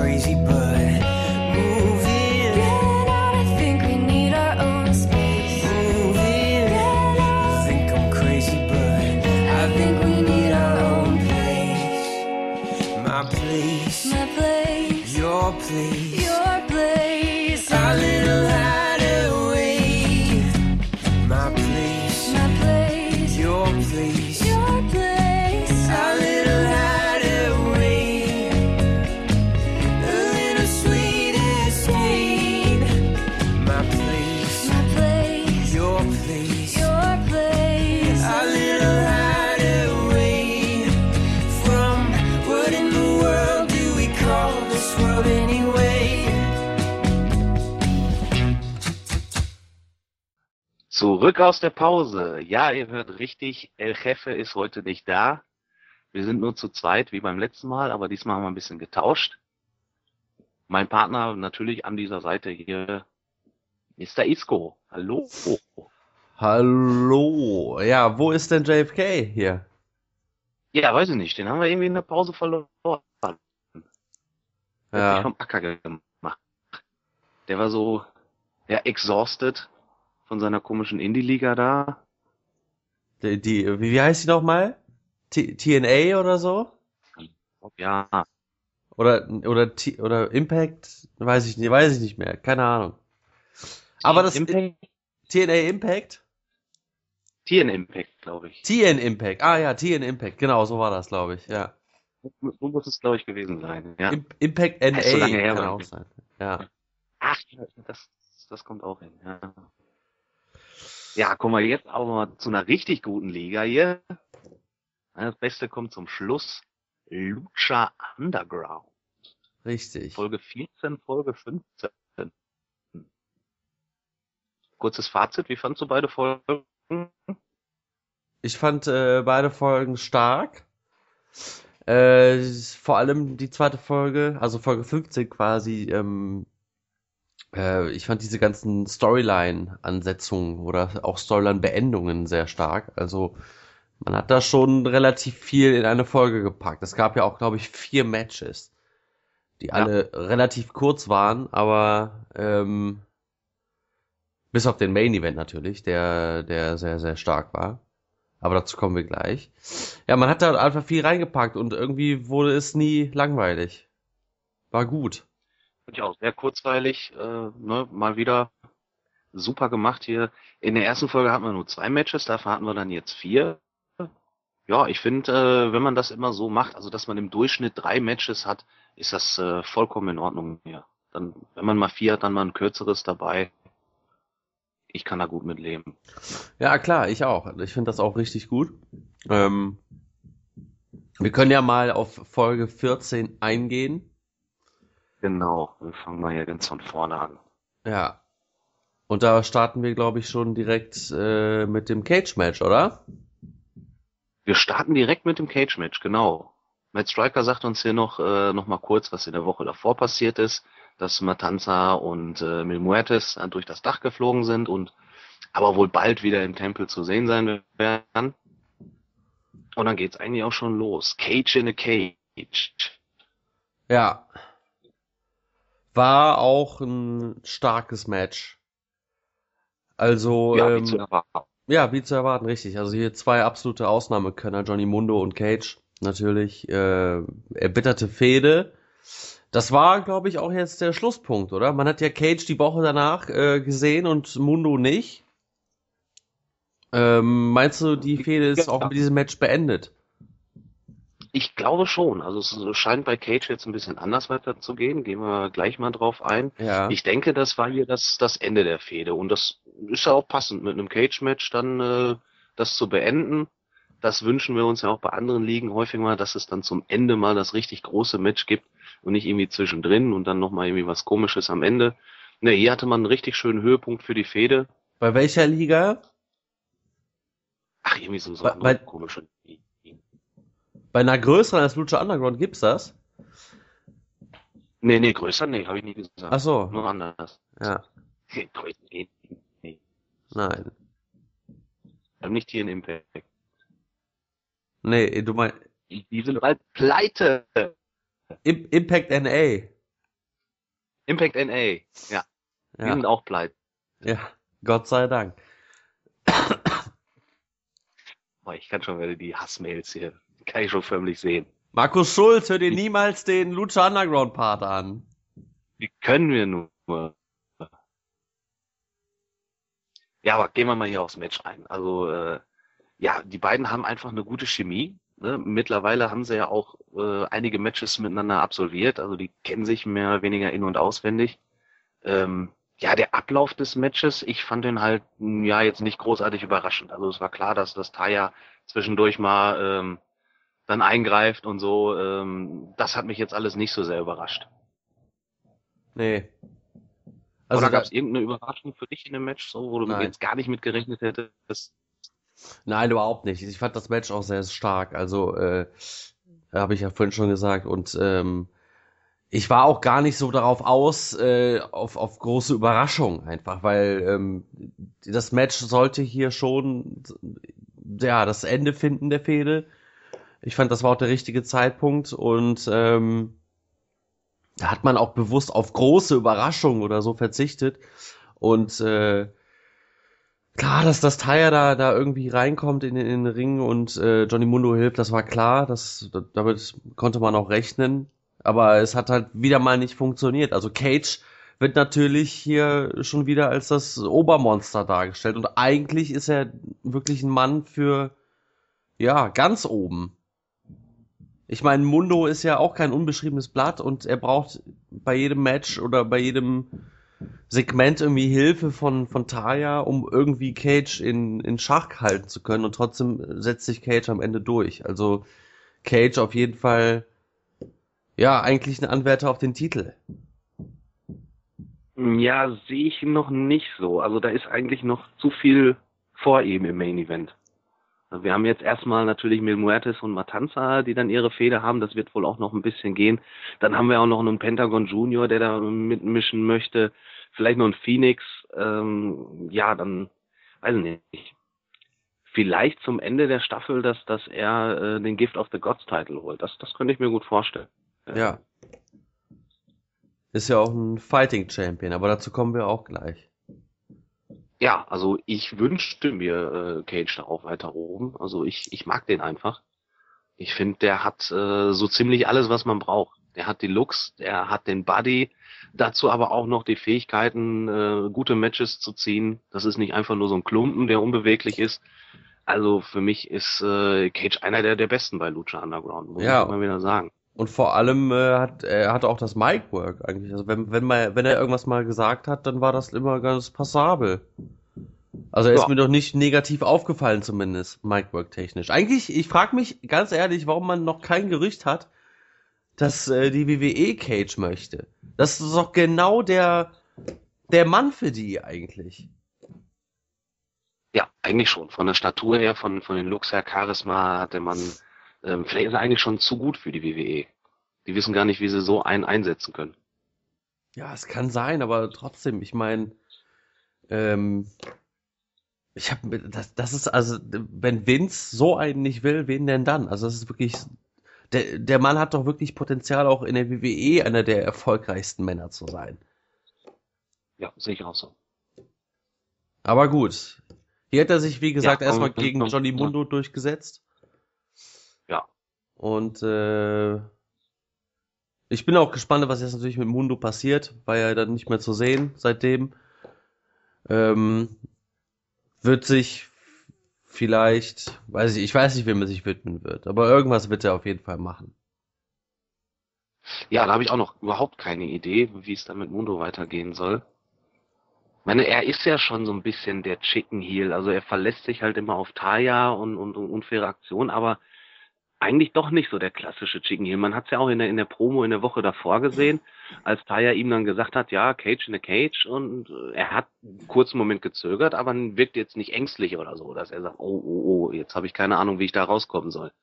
Er hat dann eigentlich die Herausforderung angenommen und äh, das ja. mag ich ja auch an dem Charakter, dass er halt zwar schon irgendwie so ein bisschen der, der Chicken Heel ist, aber halt nicht dieser ängstliche, der, der, ja äh, vor allem Angst hat und, und sich gar nicht anders zu helfen weiß. Denn er ist ja halt dann eben immer noch ein super Fighter und weiß, dass er es eigentlich mit seinen, mit seinen Skills noch rausholen kann. Ja, richtig. Und er ist ja auch eins der absoluten Aushängeschilder äh, von Lucha Underground. Und ich weiß nicht, ja. Chicken Heels waren eigentlich noch nie so wirklich Aushängeschilder, oder? Ich erinnere mich jetzt an keinen äh, Chicken Heel, der ja wirklich krass eine Liga repräsentiert hat. Nee, nicht wirklich, nee. Kann man so nicht genau sagen. Meine Seth Rollins im letzten Jahr war ja schon so ein bisschen Chicken Heel. Ja, aber. Aber er war jetzt der, der große Repräsentant der ja, Liga. Eben. Auch wenn er Champ war. Egal. Machen, machen wir weiter. Äh, ach so, ja. Ähm, Cage hatte auch eine, das war ja eine Aztec-Medaille, ne?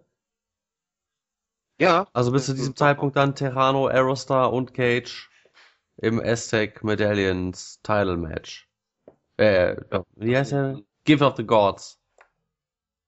Ja. Ja, dann haben wir jetzt hier Melissa Santos, die im Ring steht, die dann von Dario Cueto unterbrochen wird der dann ankündigt, dass Angelico oder Angelico ja. im Krankenhaus liegt. Was genau da passiert ist, konnte er nicht sagen. Aber wie dem auch sei, das Match wird auf jeden Fall stattfinden und wir haben halt dann wieder das Unlikely Trio, das dann zu zweit dran muss. Das Unlikely Duo.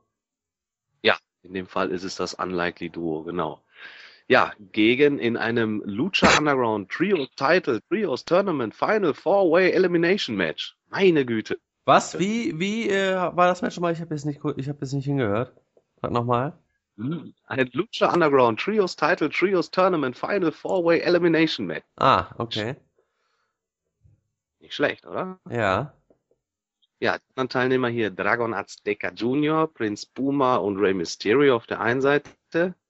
Dann ging das Duo, wie wir schon gesagt haben. Und dann haben wir noch Cortez Castro, Joe Ryan und Mr. Cisco. Und Phoenix, Jack Evans und PJ Black. Ja. JFKs Favoriten wahrscheinlich. Hm, Ja, weiß ich nicht. Nur weil der Derwolf dabei ist. Ja, weil der Derwolf dabei ist und äh, JFK steht ja auch auf äh, Versager-Charaktere. Wir können ja jetzt hier dissen. Ja, er ist ja nicht dabei. und PJ Black. Er kann halt nix. Aber das, das, das weiß. Was? AVD. AVD, richtig. Ja. ja, passt ja. Passt ja ins Thema. Ja. Ja, äh, Match war ebenfalls stark. Ging auch extrem lange. Es ist, glaube ich, eines der längsten Matches, äh, jetzt unabhängig natürlich von dem äh, Puma gegen Mundo Match, aber eines der längsten Matches, die es überhaupt bei Lucha gab. Ja, würde ich auch mal so sagen. Also ich habe jetzt hier keine Zeit, aber gefühlt war es schon schon sehr, sehr lange. Also aber ich habe ich hab hier eine Zeit, ja bei so einem Match mal machen. ich habe hier eine Zeit 23 äh, Minuten. Boah, das ist schon ordentlich. Ja. Das ist eigentlich schon die Hälfte der, der, der Ja, Folge. auch. Was? Und gerade weil es auch Elimination war, also hier ging es um was, es war ein Elimination-Match, das sollte man dann auch schon ein bisschen länger ziehen und nicht irgendwie in, in, in acht Minuten abfrühstücken. Richtig. Ja, Ja. als erstes scheiden dann hier Castro, Ryan und Cisco aus. Richtig, nach acht Minuten. Da, Ja, hast, guck. da hast du deine acht Minuten. Ja, da hat man schon so, einen- so einen ersten kleinen Höhepunkt gesetzt. Ja, Ich Ja, weiß aber auch- glaube ich, Castro, der mit, mit, mit Ryan hier irgendwie ähm, ein bisschen gehabt hat und dann abgelenkt war und äh, dann eingerollt wurde. Ne? Richtig. Ich das richtig in Erinnerung habe. Ja. Also da, da ist ja auch Und- noch äh, nicht alles geklärt. Denn äh, ja, man hat man hat ja hier auch wenig Storyline-Auflösung oder Storyline-Telling gemacht in der Folge, aber das war auch nicht schlecht, weil es halt so gute Matches gab. Ähm, ja, ist, wir können das eigentlich nur wiederholen, was wir auch letztes Mal gesagt haben. Dieses Ding zwischen äh, äh, Castro und Joey Ryan, da läuft halt immer noch was. Um, was genau, weiß man aber nicht wirklich, weil die Storyline noch nicht so weit fortgeschritten ist, dass man irgendwas dazu sagen kann. Anscheinend. Ja, man erzählt die Story ja ziemlich langsam. Ich denke, das wird sich auch bis zum Ende der Staffel hinziehen, bis da wirklich was passiert. Ja. Vielleicht dann der Zugriff oder so, das SWAT-Team, das den Tempel stürmt oder wie auch immer. Dass man Ja. so einen Bang hat am Ende der Staffel. Killshot. Was mit dem? Ja, der kann doch da noch rein. Der ist doch Soldat gewesen, oder? Ja, aber gewesen. Ja, Was aber vielleicht, mit der Polizei? vielleicht ist er jetzt noch irgendwie Special Agent oder so. Man weiß Oh. es nicht. Man weiß es nicht. Was war denn da los? So, nach, nach 14 Minuten dann äh, die große Überraschung für mich. Ivelisse und Mhm. Son of Havoc werden eliminiert. Ja, dann war klar, wir kriegen neue Champion. Ja, ich hätte zumindest äh, damit gerechnet, dass Ivelisse und Son of Havoc zumindest in die, äh, also unter den letzten beiden sind. Aber so, Hätte dass ich eigentlich auch gedacht. man, die, diese, dieses Stilmittel im Wrestling benutzt man ja relativ selten. Also, dass, dass die Champions schon sehr früh ausscheiden. Äh, natürlich gibt's da auch Gegenbeispiele, auch der WWE zum Beispiel, wenn ähm, da gab es mal eine Elimination Chamber, da ist, glaube ich, John Cena als Champion irgendwie als Zweiter rausgeflogen oder so. Und natürlich die Elimination Chamber mit Edge, der als Erster rausgeflogen ist als Champion und dann später in die andere Chamber ging, um, äh, also als Kofi Kingston Ersatz. Aber sonst macht man das eigentlich relativ selten, oder? Ja, relativ selten, weil man dann ja schon wirklich mehr oder weniger die Überraschung äh, raushaut, dass es neue Champions gibt. Das versucht man sich ja immer so ein bisschen bis zum Schluss aufzubewahren. Aber ich Ja. finde es gar nicht so verkehrt. Nee. Weil trotzdem war ja immer noch Spannung da. Ne? Du wusstest zwar, es gibt neue Champs, aber wer macht's denn jetzt? Ja gut, äh, da war die Spannung leider für mich ein bisschen raus, weil ich dann schon, man konnte ja schon damit rechnen, dass äh, die äh, drei Faces, also Puma, Ray und Dragon Azteca sich das Ding holen werden, weil das einfach das Überteam in diesem Match war. Ja, Also sorry, dass au- auch Ja, das- dieses, auch, auch Jack Evans, Peter Black und Phoenix als Trios Champion, Phoenix passt halt überhaupt gar nicht da rein. Sorry. Ähm, und ich denke mal, da, dass man da auch schon andere Pläne hat. Jack Evans und PJ Black ja auch eigentlich in der Fehde mit äh, Drago und Aerostar. Ja, also für mich war da schon klar, dass hier Puma, Mysterio und Dragon Azteca oder Le äh, Melonhead, wie er JFK gerne sagt, äh, das Ding hier holen. ja, es war für mich auch eigentlich relativ klar, aber äh, so, so ein gewisser Überraschungseffekt ist ja bei Lucha Underground öfter mal da und äh, ja, da habe ich dann halt auch gedacht, es könnte dann doch sein, dass man äh, uns dann doch ein bisschen hinters Licht führt. Aber gut, es ist ja dann am Ende so gekommen, dass die Faces hier gewonnen haben. Wir haben also neue Champion. Ja. Weil ich da auch dachte, dass die Jungs vielleicht äh, nur eine kurze Zeit erstmal so ein bisschen zusammen sind und äh, dann ihre eigenen Wege gehen. Aber scheint man wohl jetzt doch andere Pläne zu haben. Ja, ich bin auch gespannt, äh, was es da für Titelverteilungen geben wird, weil irgendwie sehe ich gerade kein äh, Trio mehr. Außer natürlich das Unlikely Trio, wenn dann Relico wieder fit ist, aber ähm, sonst hat man ja eigentlich nicht so wirklich was, oder? Nee, man kann ja natürlich jederzeit irgendwie wieder was äh, zusammenbasteln. Also Dario Cueto kann ja auch äh, ne, mal ganz schnell hier wieder irgendwas aus dem Hut zaubern. Ähm, aber ich glaube auch erstmal, dass es dann darum geht, dass äh, das Unlikely Trio ihr Rückmatch kriegt. Ja. Das glaube ich schon.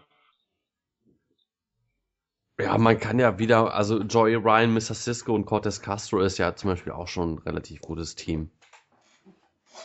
Kann man ja auch mal nochmal Ja. bringen. Die können, genau, die kann man sicherlich auch nochmal äh, dann rausholen.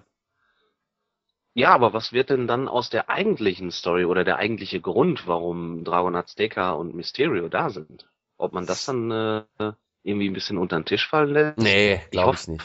nicht. Glaube ich auch nicht, weil äh, dazu ist der Aufbau auch zu groß gewesen. Man wird das jetzt vielleicht ein bisschen flach halten bis zum Staffelfinale oder so. Aber das ist auf jeden Fall nicht vergessen. Sowas gibt es bei Lucha nicht.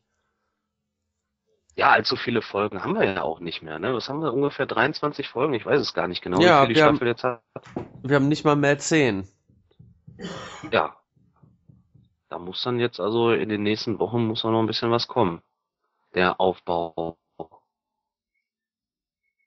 Aber bisher hat man ja eigentlich im Tempel da gar nicht so viel von mitgekriegt, warum die Jungs da sind. Man hat halt äh, ein, zwei Cutscenes gehabt, ähm, wo dann halt der, der Mellenkopf da mit, mit äh, Black Lotus dann auch gequatscht hat zum Beispiel. Aber ähm, im Tempel jetzt hat man noch gar nichts davon mitgekriegt, warum die Jungs da sind, oder? Nee. Matt Striker und äh, hier, äh, Vampiro tappen ja auch noch im Dunkeln. Also die wissen ja auch nichts. Die haben ja auch in diesem Match noch, also Matt Striker hat in diesem Match sogar noch gefragt, äh, ob Vampiro irgendwas über Dragon Azteca erzählen kann. Dragon Azteca übrigens Ja. äh, für mich MVP in diesem Match. Also der hat Moves rausgehauen, krass. Ja. Da musste ich teilweise auch echt nochmal zurückspulen, was hat denn der da jetzt gemacht? Also da Ja. waren schon wirklich nicht mal geniale Sachen dabei. Irgendwie die, ja die, dieses Ding da, ähm, ich weiß gar nicht gegen wen das war, kann sein gegen Phoenix, da gab es so ein, da hat er diese, diese typischen, ja, Head Scissor Lucha Style da gemacht und dann war er auf der einen Schulter und dann hat er, ist er quasi hochgesprungen mit dem Bauch von der Schulter auf die andere Schulter. Ich Ja, habe sowas noch nie gesehen. Wie geht das? Ja. Ja, so einen ähnlichen hat er danach irgendwie noch mal kurz gebracht. Also Ja. der hat ja zweimal so, einen- so einen ähnlichen Move gebracht. Ich glaube, ich weiß ganz genau, was du meinst. Ja, Und da habe ich mir auch gedacht, wie hat der das gemacht?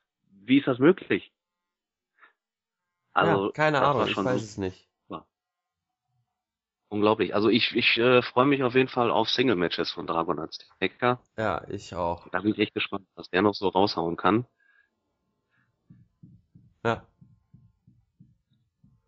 Aber das werden wir wohl erstmal nicht sehen. Jetzt als, als Champs werden sie dann, denke ich mal, in den nächsten Wochen, wenn dann auch erstmal als Trio antreten und ihren, ihren Gürtel verteidigen. Ja, sicher. Ja, und dann haben wir eigentlich schon die Folge fast durch. Dann gab's ja noch mal eine kleine Szene am Ende. Also was heißt klein? Also für, für sind wir schon ein bisschen länger. Ne? Dann haben wir hier noch mal Vampiro gesehen in seiner Rolle als Meister, der dann auf einmal auf äh, Pentagon Junior losgeht. Der erstmal Ja. im Rollstuhl sitzt, sich nicht bewegen kann, beziehungsweise nicht aufstehen kann. Ja, das, das wirkt ein bisschen, weiß ich nicht, ein bisschen komisch, dass dann halt dieser Pentagon Junior da in diesem elektrischen Rollstuhl angefahren kam. Tüdelüdelü. Ja, ich weiß, was du Ja, meinst. aber Vampiro hat ihn dann befohlen aufzustehen und er hat es versucht, aber schafft es dann doch nicht. Ja, und dann hat äh, Vampiro ihm, glaube ich, Kerzenwachs äh, ins Gesicht gekippt oder übers Gesicht geschüttet. Ja. Genau hat man es dann nicht gesehen, man hat dann nur die Schreie von Pentagon gehört. Ja, dann hat er ihn dann aus seinem Rollstuhl rausgekickt. Ja, aber er hat es dann immer noch nicht geschafft, aufzustehen. Nee. Und dann hat Vampiro ihn noch als äh, weak bezeichnet. Ja, das ist wahrscheinlich der Aufbau für Pentagon Junior, ihn noch stärker zurückzubringen. Und ich, wie ich ja gerne schon äh, gesagt habe oder oft schon gesagt habe, ich glaube, Pentagon Junior ist derjenige, der am. Ende der Staffel Matanza den Titel abnimmt. Ja, das glaube ich auch. Weil so ein Aufbau, der wird jetzt auch erstmal noch ein paar Wochen, wenn er jetzt immer noch nicht laufen kann, äh, dann wird er nicht nächste Woche im Tempel auftreten. Nee. Also das wird jetzt noch ein paar Wochen gehen. Ich hoffe, dass man auch noch ein bisschen mehr zwischen Vampiro und ihm zeigt, so in den nächsten Wochen. Ähm, und das wird dann richtig starker Aufbau werden. Der wird dann mega Pops kriegen, wenn der wieder kommt. Ja. Und dann muss er eigentlich auch schon das Ding gewinnen. Richtig. Denke ich Ich auch. hoffe, dass Matan äh, noch weiter stark dargestellt wird. Das könnte ein richtig geniales Staffelfinale werden. Also ich weiß zwar noch nicht ganz genau, wie, wie Pentagon äh, mit Matanza klarkommen soll, weil das ja echt ein Tier ist, ein Monster einfach. Und bisher konnte eigentlich nur Mil Muertes ihm so ein bisschen Paroli bieten. Ja. Richtig. Also da bin ich auf jeden Fall gespannt, was, was weiterhin mit, mit Pentagon abgeht. Ich finde es an sich schade, dass man ihn so selten sieht, aber ich mag den Aufbau ein.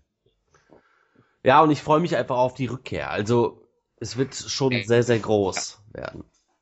Ja, dafür lasse ich mir das auch gefallen, dass man jetzt äh, weniger In-Ring von ihm sieht, denn dann dadurch wird das Comeback umso genialer. Ich freue mich da auch jetzt schon tierisch drauf. Gut. Ja, hier hatten wir halt nicht so viel Story, dafür hatten wir viel Matches, beziehungsweise lange Matches. Ja, dafür haben wir jetzt dann in der 15 ordentlich Storyline-Entwicklung. Ja. Da war ja richtig was los. Es fängt an mit Dario Cueto, der irgendwas in, in seinem äh, in seinem Büro verstecken will, unter den unter den Platten da an der Decke. Oder hat er was Erst gesucht? dachte ich, Ja, ich weiß es nicht. Ähm, Also es ist ja jetzt wieder alles in Ordnung, das Dach ist wohl wieder repariert. Erst dachte ich mir, er wollte das nochmal nachgucken oder hat er selber Hand angelegt. Aber er scheint da wohl irgendwas versteckt zu haben. Ja. Oder gesucht zu haben, was er vielleicht vorher mal versteckt hatte oder so. Einfach war er dann so ein bisschen überrascht, als dann Katrina war in, im, in einem Raum stand. Dann hat er auch schnell diese eine Deckenplatte wieder an ihren Platz gerückt und äh, hat sich ihr dann gewidmet. Ja, die wollte was mit ihm besprechen. Ne? Milmuertes hat ja den Bruder beinahe zerstört. Daraufhin äh, sagt dann Dario, naja, dass es ja eigentlich andersrum gewesen ist. Wobei ja eigentlich Milmuertes den Flatliner angesetzt hat. Also die Aktion ging ja schon von ihm aus. Ja.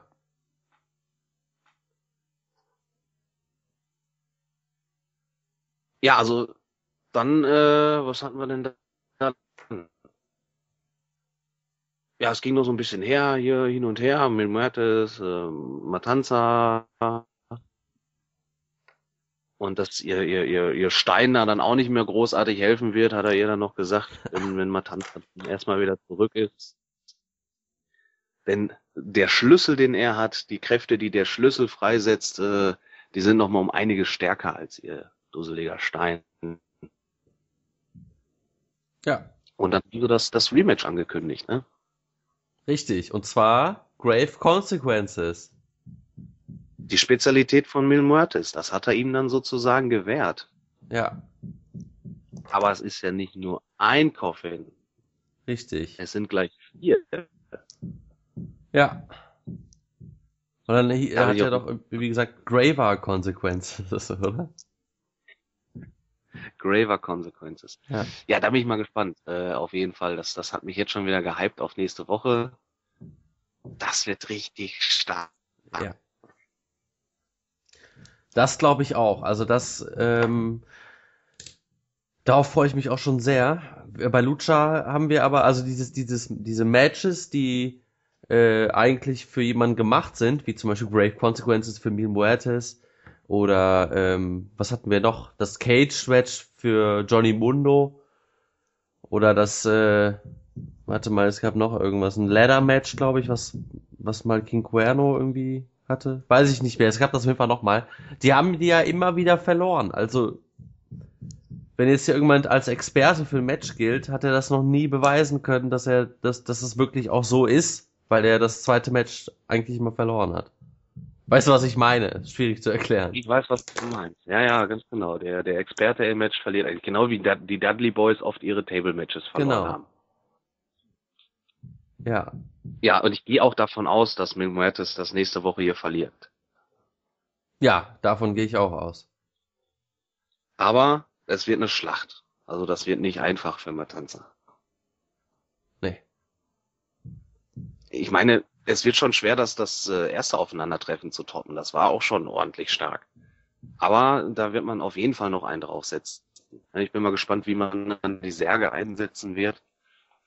Gerade wenn es vier sind.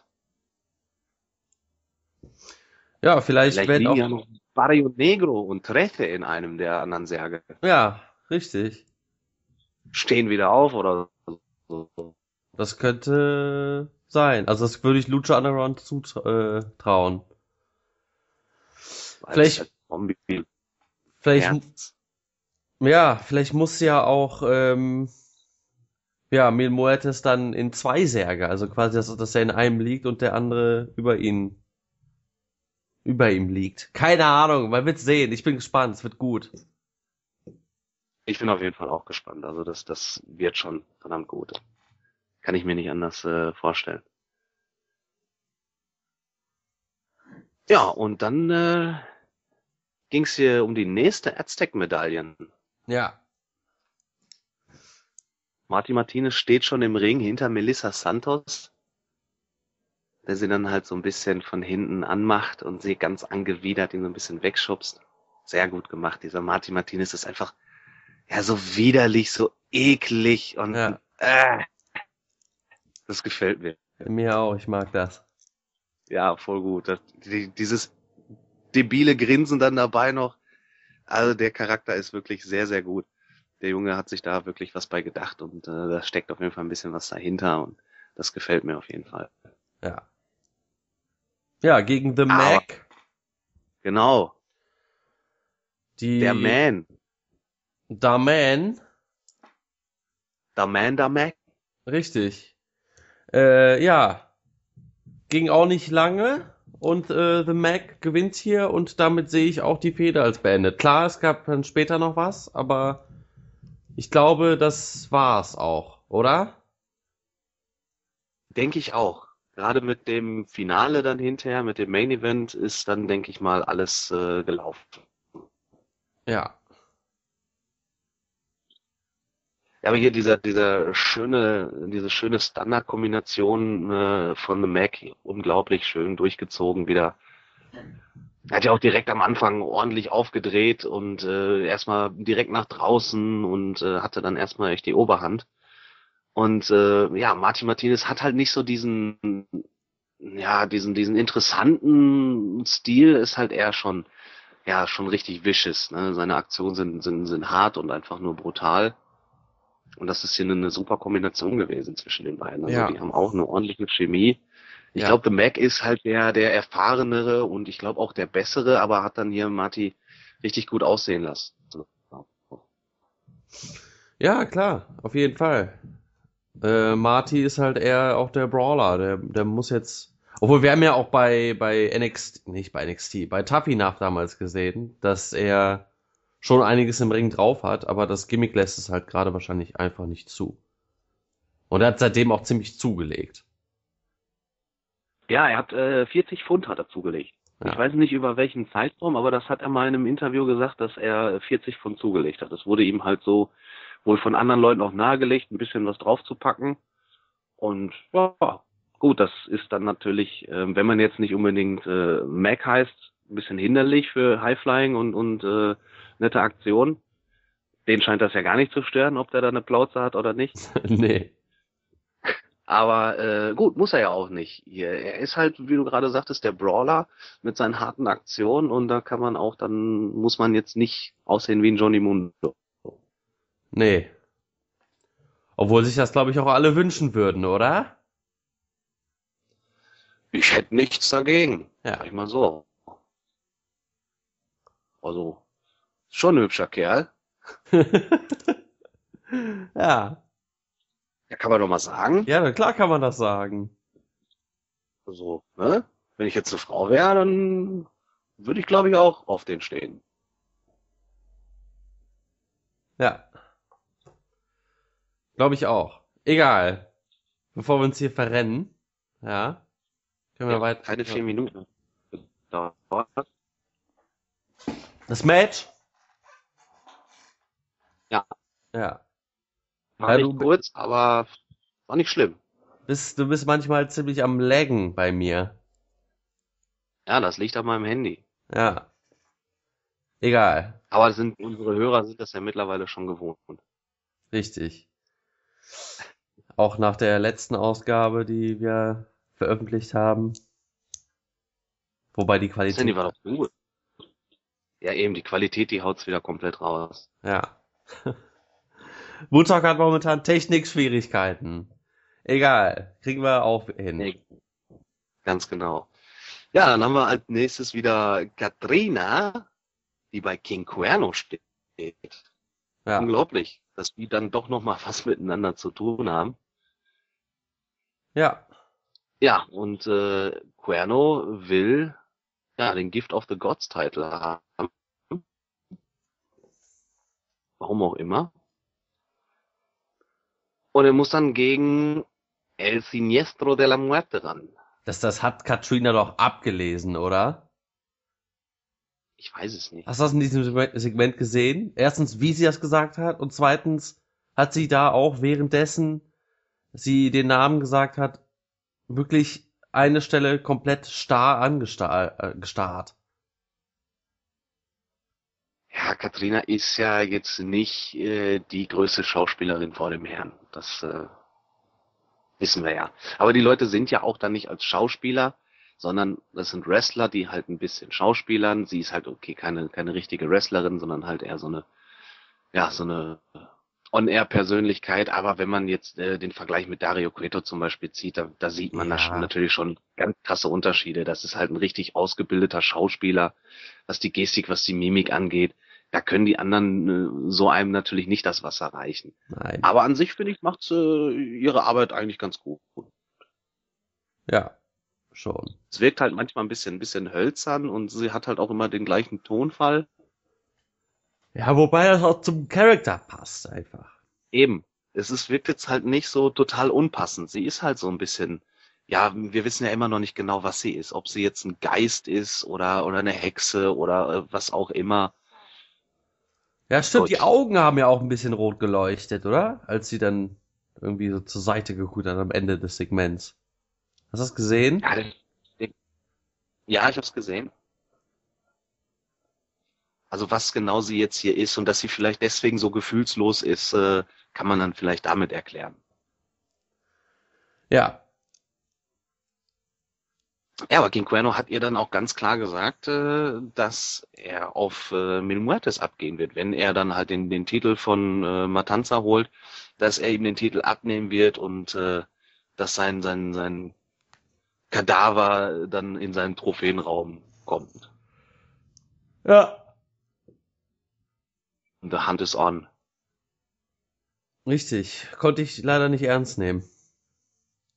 Nee, leider nicht.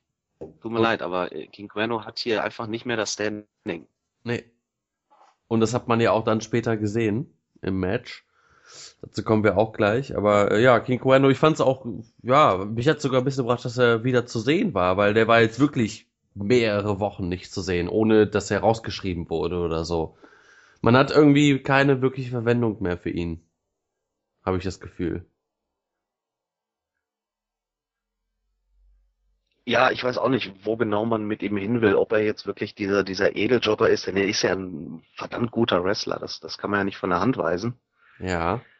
Ja, aber anscheinend will man ihn nicht irgendwie großartig pushen oder so. Man hat natürlich auch da oben so viel Material.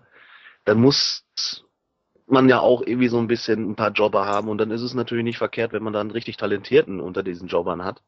Besser als irgendeinen, der gar nichts kann. Ja. Ähm, ja, aber also ich finde das Gimmick und sowas ist eigentlich viel zu stark, um ein Jobber zu sein. Aber gut, King Cuerno ist halt in dieser Staffel wirklich, äh, ja, spielt keine großartige Rolle. Er ist zwar in Storylines verwickelt, aber äh, hat irgendwie nie eine großartige Chance, da was zu reißen. Ja, richtig. Ja, und dann haben wir schon wieder ein Segment hier, ja, bevor es zum nächsten Match kommt. Da wird der Main Event angekündigt. El Jefe sitzt wieder in seinem Büro und hat Sexy Star dabei. Richtig. Ja, und dann, äh, ja, also das fand ich auch wieder richtig stark gemacht. Natürlich hat äh, Sexy Star darf hier so gut wie gar nichts sagen, weil sie es wahrscheinlich auch überhaupt nicht kann. Nee, Also selbst. ist untalentierter als äh, Katrina. Aber wie Ja, gesagt, das muss sie ja auch. Muss sie ja auch gar nicht. Ich glaube, die kann halt dafür auch äh, zu schlechtes Englisch. So ein bisschen kann sie ja, aber das ist dafür dann, glaube ich, auch einfach zu schlecht, als dass sie da irgendwie großartige Promos äh, halten kann. Ja, und äh, Cueto stachelt sie hier so richtig an eigentlich. Also es gibt hier ein No-Mass-Match, Ja. sozusagen ein I-Quit-Match. Und äh, er sagt dann auch, wenn du sie hast, dann, äh, auch wenn du dann mit ihr fertig bist, lass nicht los, mach weiter, denn das, was sie dir angetan hat, das musst du vergelten. Und nur so kriegst du das hin, wenn du halt äh, wirklich weitermachst und nicht locker lässt. Er hat dann nochmal von seiner Mutter erzählt, dass er also das, das Gefühl kennt, wie das so ist, wenn, wenn jemand einem so, ja, die ganze Zeit einen so unterdrückt, weil er weiß ja auch nicht genau, was, was vorgefallen ist zwischen Sexy Star und Marty und Mariposa. Aber er weiß, da ist auf jeden Fall irgendwas Schlimmes passiert und äh, er hat dann, zeigt dann so ein bisschen Verständnis dafür, zeigt dann auch nochmal den, den roten Stier und sagt dann auch nochmal, dass äh, die Mutter die beiden halt so sehr drangsaliert hat, dass sie dann irgendwann ja keine andere Wahl mehr hatten, als zu sagen, no mas. Ja. Eigentlich wissen wir ja, was, was in Wirklichkeit passiert ist, dass Matanza dann die Mutter erschlagen hat mit dem Stier. Richtig. Also nichts hier von no mas.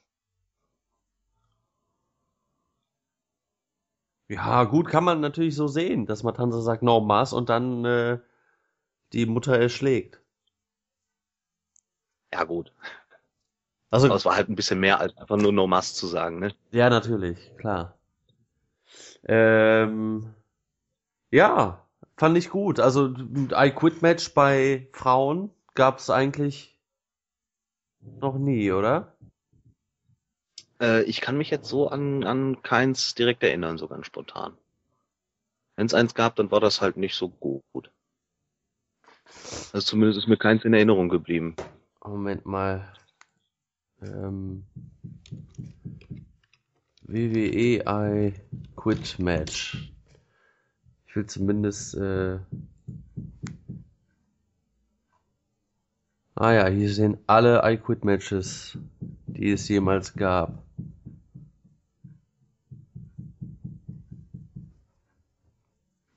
Und ich sehe. Ah doch, äh, klar, natürlich. Äh, Beth Phoenix gegen Melina war ein I Quit Match. Das erste Women I Quit Match. Von One Night Stand äh, 2008. Ja, kann ich mich dran erinnern. Ja. War das nicht das, wo, wo sie äh, Melina, war das im Torture Rack oder so, wo sie ihr dann den Fuß an den Hinterkopf Nein. geknallt hat? Das, ich glaube, das, das ist, das ist, das wurde auch schon öfters beim Moon Talk, glaube ich, gefragt. War das nicht da, wo, wo äh, die sich mit dem eigenen Fuß irgendwie verprügelt hat? Nein, das war, das war Rumble 2009. Okay. Das war auch stark. Sowieso äh, Melina gegen Beth Phoenix sollte man sich immer ansehen. Äh, das I Quit Match war auch wirklich sehr, sehr stark. Das ich erinnere mich noch sehr, sehr gut daran. Habe ich, glaube ich, auch damals ähm, beim bei bei diesem bei unserer Wrestler Battle äh, genommen, als ich Beth Phoenix genommen habe.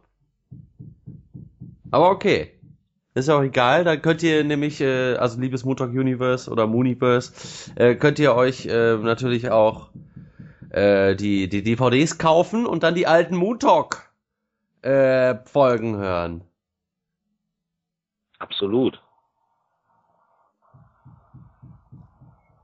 Wo kann man die kaufen? dvd.moodtalk.com, glaube ich, aber ich bin mir nicht sicher. Da fehlt einfach JFK. Ihr könnt, ihr könnt euch auch. Ja, hm? ja, JFK fehlt ja, der hat sowas immer direkt parat. Ich muss mir mal so ein Post-it hier an den Rechner machen oder so, wo die ganzen Sachen stehen. Ja, Falls ihr dazu noch Fragen habt, dann könnt ihr natürlich auch äh, in unsere Facebook-Gruppe kommen, ja. Facebook.com slash groups äh, slash ms.moontalk. Da könnt ihr JFK dann auch auffinden, ihn persönlich anschreiben oder in die Gruppe schreiben, wenn ihr eine DVD haben möchtet. Und dann wird er euch auf jeden Fall sagen, was ihr da machen könnt. Ihr könnt uns auch liken. Ja, wir haben auch eine Like-Page bei Facebook. Facebook.com äh, MS Talk zusammengeschrieben. Äh, äh, lasst uns ein Like da und ab und zu ähm, werden wir dann auch, also natürlich, wir werden dort alle äh, Links zu den Ausgaben, zu den aktuellen Ausgaben hochladen. Das tun wir regelmäßig und äh, ab und zu gibt es dort halt auch Neuigkeiten von uns, wenn es äh, auch Aktivitäten auf unserem YouTube-Profil gibt zum Beispiel. Ja, das gibt's ja auch noch. Genau. Jetzt frag mich nur nicht, wo ist das Ähm, kann ich hier sagen? Ich kann es ja auch in zwei Minuten sagen, wenn ich geguckt habe.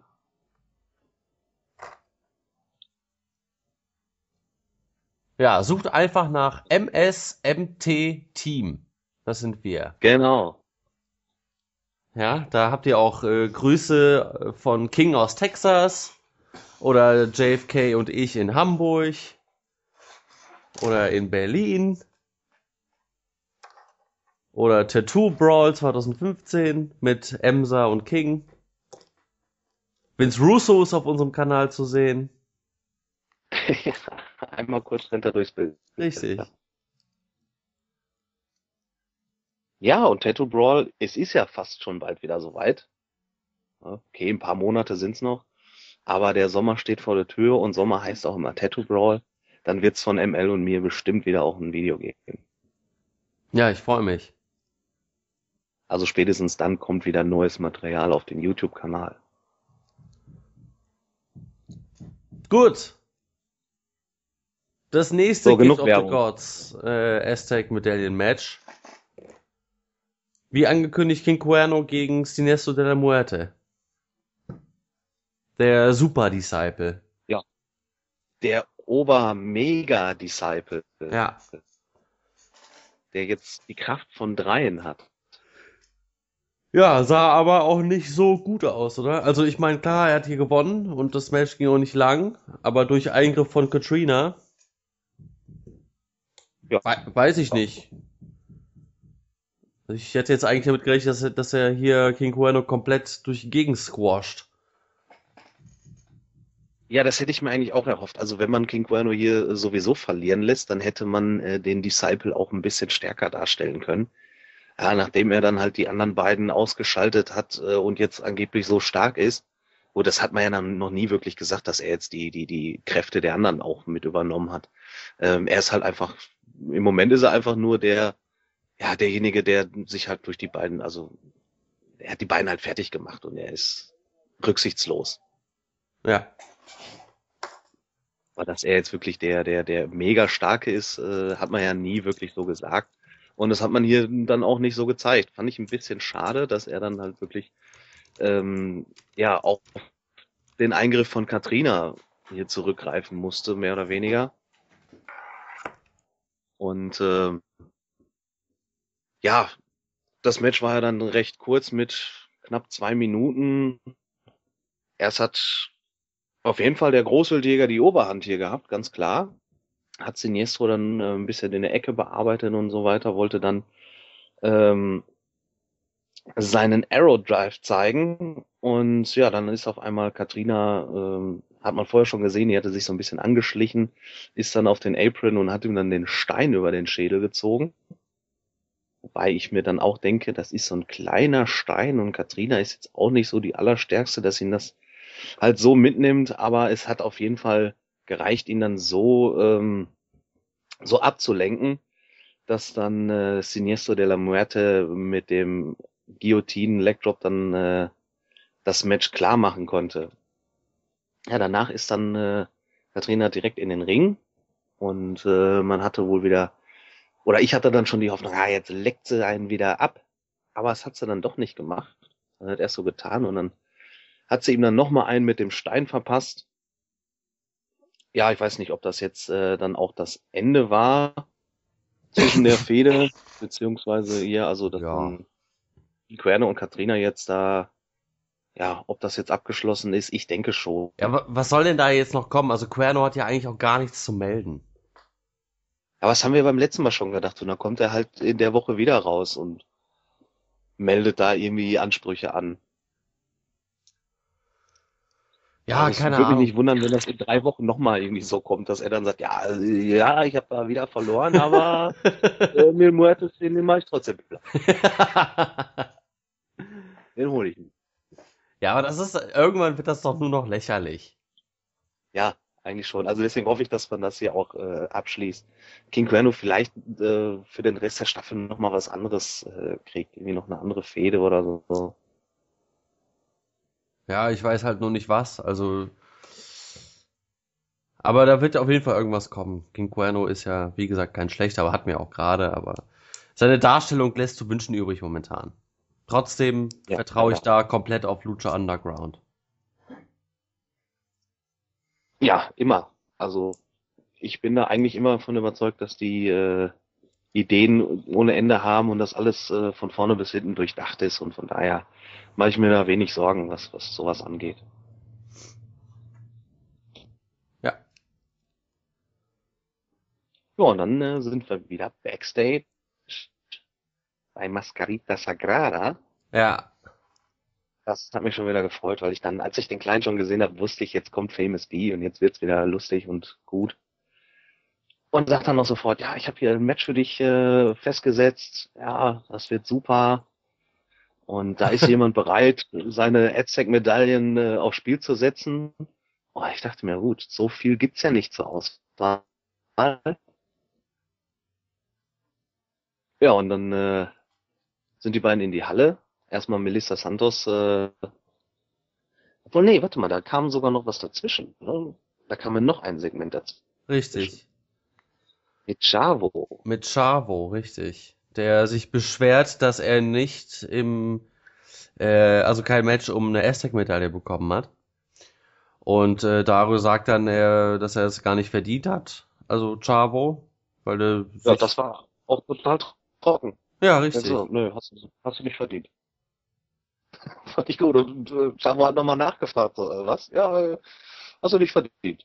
Ja. Du hast hier deine, du hast genug Chancen gehabt und ne, krieg ich dann nicht. Ja. Ähm, ja, Dario will ihm keine Möglichkeiten mehr äh, schaffen oder verschaffen und äh, Chavo sagt dann, ähm, dass er sich selber dann eine Möglichkeit verschafft und äh, verlässt das Büro. Was damit gemeint war, wusste man nicht. Das wusste man nämlich erst äh, nach dem nächsten Match. Das wäre dann das angesprochene Match halt äh, von Mascarita Sagrada gegen jemanden, der seine, der sein Gift of the Gods Aztec Medaillen auf die, aufs Spiel, aufs Spiel stellt.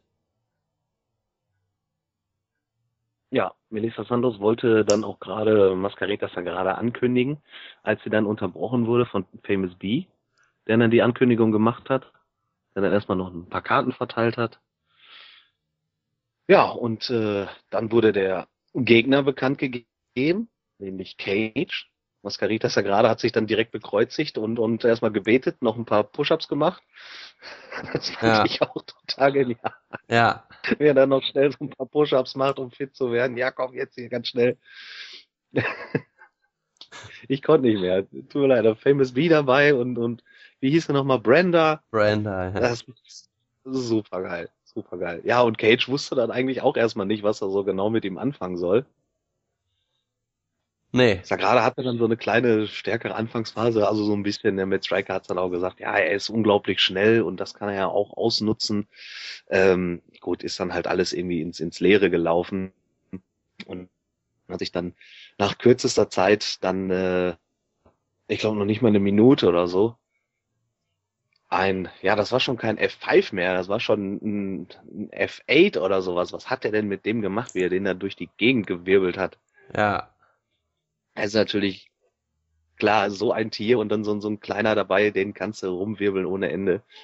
Und es hat ihm auch so ein bisschen leid getan. Also er hatte ihn dann auf den Schultern und sagte, ja, mm, sorry. Und dann hat er ihn rumgewirbelt und hat sich dann auch direkt, äh, eigentlich nach dem Pin ist er dann bei ihm äh, knien geblieben und hat sich mehr oder weniger erkundigt, ob es ihm auch gut geht.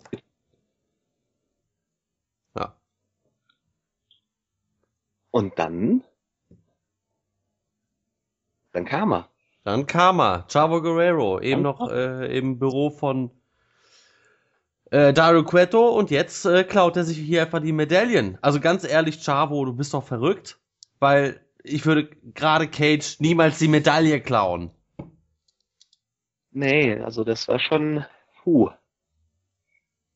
Also ja, und jetzt wissen wir dann eigentlich auch, dass, dass die äh, Johnny Mundo-Geschichte wohl sehr wahrscheinlich vorbei ist. ja, Jetzt wird es wahrscheinlich dann erstmal Chavo gegen Cage geben. Ja. Und Cage hat das ja auch am Anfang gar nicht gecheckt. Also äh, Chavo hat die ja dem, dem Ringrichter geklaut. Und Famous B sagte dann noch, you got robbed. Und, hä, wie? Was? Ja, you got robbed. Und dann hat er äh, auf Chavo gezeigt. Und Cage ist dann erstmal direkt hinterhergestürmt. vielleicht ja auch, ähm, könnte man zumindest so sehen, äh, auch ein Manöver von Famous B.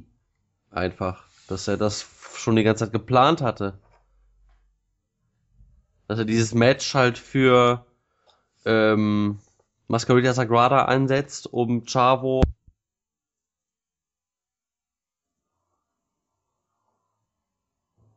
Und Chavo? Hallo? Ich glaube, wir haben den Isco verloren. Dann mache ich mal einfach weiter. Also um Chavo die Medaille zu verschaffen. Das vielleicht. Ja, um Chavo die Medaille zu verschaffen. Unter einer Decke stecken. Also dass Mascaritas da gerade eigentlich gar nicht der richtige Schützling von ihm ist. Genau. Ja, so, das habe ich noch gar nicht bedacht. aber Famous B und Charo, weiß nicht, ob das so zusammenpasst. Nee, eigentlich nicht. Eigentlich nicht so. Also ich denke mal, dass das Famous B eher auf dieser Comedy-Charakterschiene fahren wird. Das ist doch noch super, wie er dann, als er dann äh, mit Mascarita dann rausgegangen ist und sagt, ja, nächstes Mal, nächstes Mal hasse ihn. Und nächstes Mal schaffst du das. Ja.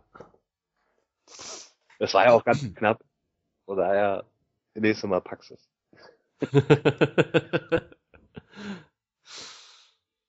Total geil. Aber ich kann, ich kann immer noch nicht irgendwie es vermeiden, an Jay Lethal zu denken, wenn ich Famous B sehe. Ja. Tut mir leid. Die sehen sich eigentlich gar nicht so ähnlich, aber irgendwie denke ich mir, Jay Lethal könnte auch in so eine Rolle reinpassen. Wunderbar. Ich, ich weiß, was du meinst. Was macht der eigentlich? Ist er noch immer bei ROH? Soweit ich das weiß, ist er noch bei Ring of Honor. Ja.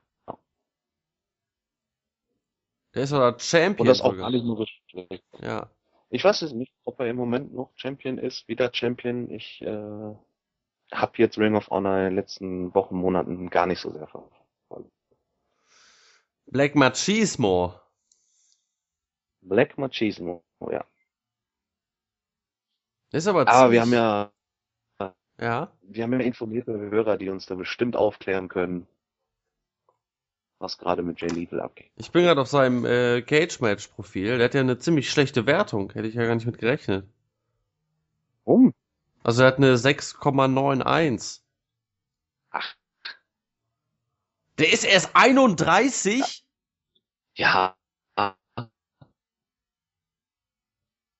Der ist doch schon gefühlt seit 20 Jahren im Biss.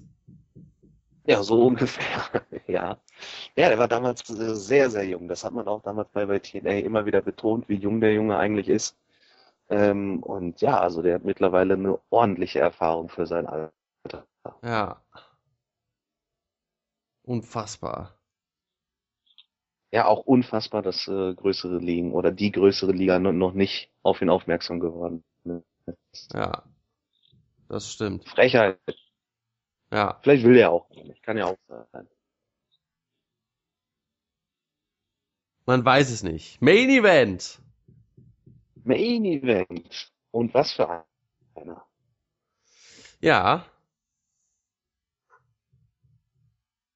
Sexy Star gegen Mariposa. Äh, in diesem No Mass Match, halt ein I Quit Match für Damen und äh, hier hat man wirklich alles rausgehauen, was man bei Frauen wahrscheinlich raushauen kann. Also da da war ja wirklich alles dabei. Also eine Frau, die bladet oder blutet, ich weiß jetzt nicht, ob das ein wirklicher Cut war oder ob man wirklich gebladet hat. Man, bei Lucha Underground ist sowas ja noch schlechter zu sehen, da man nicht live sendet und noch besser eben äh, die Blading-Szenen verstecken kann. Aber das war schon übel, also die, dieses Bild zu sehen, dass, dass eine Frau blutet, das ist, das, weiß nicht, das, das, das tut beim Hinsehen schon weh. Also das, das fand ich schon krass. Weil man sowas Ja, vor allem nicht, nicht gewohnt ja, ist. das, das Blut überall. Ja. Die hat ja die, die ganzen Arme voller Blut, die Brust war voller Blut, auf den Beinen ist es noch ein bisschen runtergetropft. Also sie hatte ja nicht nur Blut im Gesicht, es war überall verschmiert. ja. Ähm, ja, schon schon ein krasser Anblick. Also das das sieht man nicht alle alle Tage. Ähm, wir sehen ja sowieso in letzter Zeit sehr wenig Blut. Und das dann auch noch bei einer Frau, ja, das ist dann noch mal irgendwie so eine andere Dimension, finde ich. Ja, Ich weiß nicht, ob man das in Mexiko ähm, öfter so sieht. Also ich habe es bisher auch noch nie so gesehen, aber ich bin jetzt auch nicht so der Mexiko-Fan. Äh, ab und zu gucke ich mir mal so ein bisschen was an. Ähm, aber jetzt, ob das da gang und gäbe ist, glaube ich auch eher nicht. Nee, ich finde das auch mutig. Also auch, auch, dass Frauen das überhaupt machen. Weil man das, weiß ich nicht, so selten sieht. Ich erinnere mich an keine Frau, die bisher geblutet. Doch, Lita natürlich. Äh, Anno 2000, äh, äh, ich glaube, das war SummerSlam 2000 gegen Ivory. Oder Survivor Series 2000. Ich weiß es nicht mehr so ganz, aber da hat Lita auch geblutet. Allerdings äh, durch einen Unfall. Das sah auch übel aus. Also, Finde ich Ja, nicht gut. Jetzt überleg mal, wie lange das her ist. Ne? Also das ist wirklich so eine Sache, dass man, das sieht man nicht alle Tage. Und generell hier einfach mal wieder mutig, Frauen in den Main Event zu stellen, dann noch mit einem Gimmick-Match. Und äh, ja, die Frauen haben halt mal wieder delivered. Kann man nicht anders sagen. Richtig, auch als sie oben dann natürlich, äh, also hochgestiegen sind in, aufs Dach der Halle quasi, ähm, auf diese, diese, wie nennt man das denn? Dieses Scaffold da oben. Dieser Gang für die, Ja, so für die genannt. ja, genau. Dieser Gang für die Lichttechniker. Da hatte ich aber auch einen Mhm. Schiss. Wenn da was schief geht, äh, Halleluja. Also echt, das ist, das war mir auch too much eigentlich. Ja, ich, ich weiß nicht genau, wie, wie safe das dann wirklich ist, aber ich habe da auch schon äh, echt ein bisschen mitgefiebert. Denn als Sexy Star dann an dem Geländer so, so hang mit den, mit den Beinen raus, ja, ne, die, die Hände sind vielleicht noch mit Blut und glitschig und so, die hätte dann nur einmal kurz abrutschen Ja. müssen und äh, es war ja auch nicht, dass es direkt über dem, über dem Dach von, von, von dem Büro war, dass sie da vielleicht nur einen Meter oder zwei Meter runtergerutscht wäre, also darunter waren ja dann schon die Zuschauer. Ja, richtig. Und die wäre echt ein bisschen tiefer gefallen. Also überhaupt, dass man auf diese Ebene nochmal geht, das hatte man ja auch nicht. Das war ja auch was ganz Neues. Bisher war das höchste ja dann immer das Dach. Ja. Ähm, aber bis nach da ganz oben ist man bisher noch nie ge- gegangen. Und ja, also das fand ich auch schon, schon echt extrem. Wenn da was schief gegangen wäre, habe ich mir auch gedacht, meine Güte, auch wenn das, äh, ja, wenn man das alles tapet und man kann da irgendwie kaschieren und, aber wäre die abgerutscht, dann wäre irgendwas Schlimmes passiert und dann wäre Sexy Star auf jeden Fall erstmal ordentlich verletzt gewesen. Also das da ist man schon ordentlich Risiko eingegangen. Ja. Aber es ist ja Gott sei Dank alles gut gegangen. Ja, man weiß halt auch nicht so wirklich, was sie da immer planen. Ich meine, Lucha Underground ist ja bekannt dafür, auch krasse Spots zu machen. Und äh, ich dachte mir wirklich die ganze Zeit, das können die jetzt nicht ernst meinen, dass sie da einen Spot bringen wollen von da oben. Gott sei Dank haben sie es nicht gemacht, weil das wäre mir wirklich auch zu krass gewesen. Ist ähnlich wie der Spot von Shane äh, bei WrestleMania, der mir auch zu krass war. Aber das ist auch ja, irgendwann ist halt auch mal gut. Ja, richtig. Man muss es ja dann auch treiben. Man muss nicht immer noch höher und, und noch tiefer fallen. Aber ich habe auch damit jetzt so gar nicht gerechnet, weil wir ja erst äh, vor kurzem noch den Spot da an dem, auf dem Büro hatten und dass man da jetzt schon wieder was macht, ähm, habe ich schon gar nicht mehr mit gerechnet eigentlich. Ja, gut, okay. Ähm, Angelico hat ja auch. Ja, also es wäre meiner Meinung nach dann ein bisschen zu viel des Guten Ja, gewesen. ja. Das soll was Besonderes sein, dieser Spot, wenn da oben was passiert und sollte man jetzt nicht alle zwei, drei Wochen machen. Nee, auf gar keinen Fall. Ja, auf jeden Fall äh, hat. Ja, gut fand ich. Äh, ja, mach du erstmal. Ja, nee, ähm, Dings hat hier äh, Sexy Star natürlich gewonnen.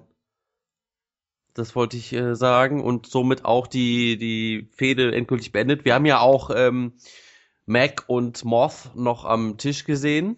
Ja, am Tisch, sage ich. Am äh, äh, hier im Ring. Oder am Ring. Ähm, die sich ja auch ein bisschen gebrawlt haben. Moth wollte ja eingreifen gegen Sexy Star. Das hat aber auch nicht, nicht geholfen, da eben Mac direkt Ja, zur oben auf Stelle dem war. Büro. Ja, ne? Genau, ja.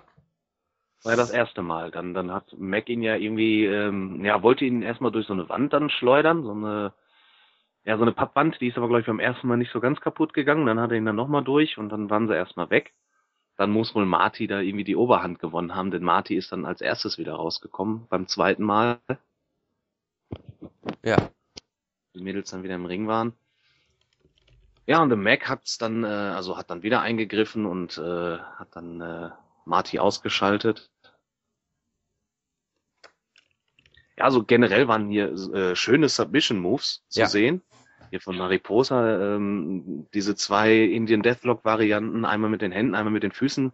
Also den, den ersten fand ich da sogar noch besser, wie sie dann noch äh, Ja. das eine Bein frei hatte und Sexy Star dann immer wieder auf den Rücken gekickt hat. Das war schon gut. Also äh, die beiden, die können einfach was. Das Obwohl- ist, äh, Beim, beim zweiten gab's ja das Fuck you. Dann gab's das Fuck You. Ja, das war natürlich auch geil. Fuck You Mariposa. Die Ja. F-Bomb hat man dann. Sowas hat man im Wrestling Also- auch noch nie gehört, oder? In dieser äh, Konstellation glaube ich echt noch nicht. Aber man hat auch die Reaktion des Publikums bemerkt. Die sind dann auf einmal richtig steil gegangen, als es dann hieß Fuck You Mariposa. Ja, klar. Ich auch. Ich auch, auf jeden Fall. Also, was hat sie gerade gesagt? Und dann hat sie es noch zweimal gesagt. Und Ja. ich so, oh, cool. Ja, man traut sich da halt was. Und es ist ja halt auch nicht PG, dann kann man auch mal ein Fuck you raushauen. Auf jeden Fall. Sollte man äh, öfters machen, finde ich gut.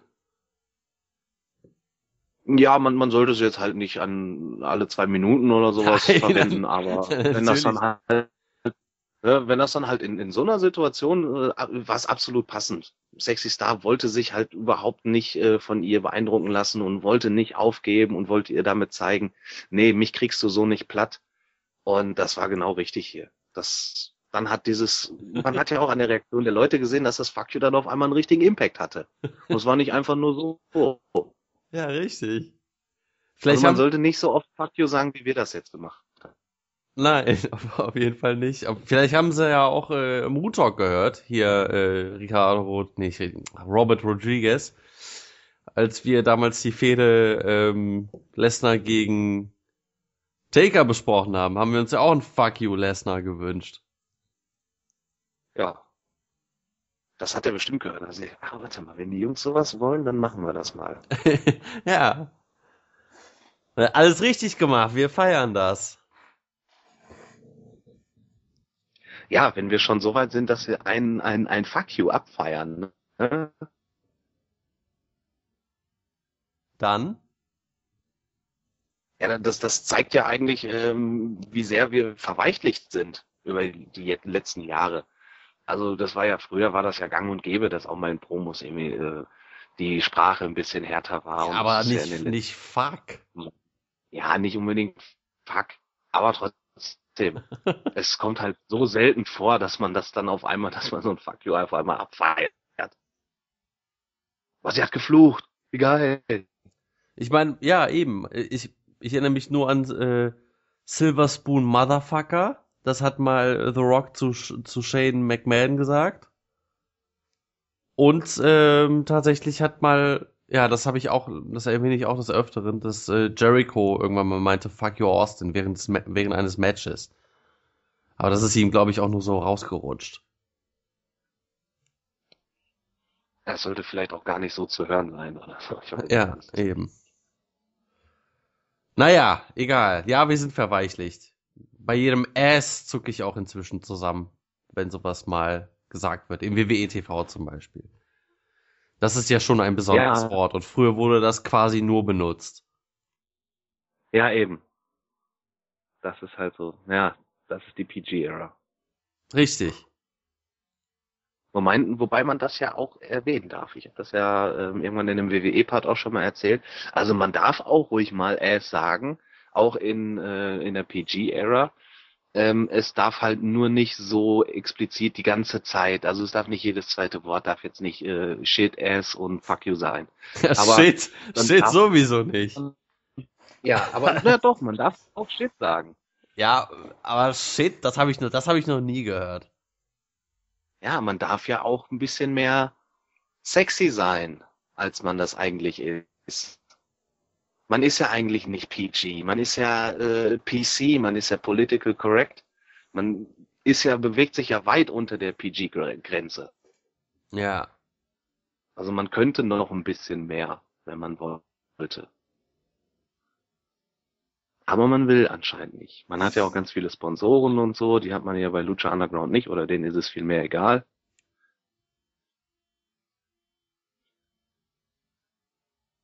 Ja. Gut. Wir driften ab. Gut.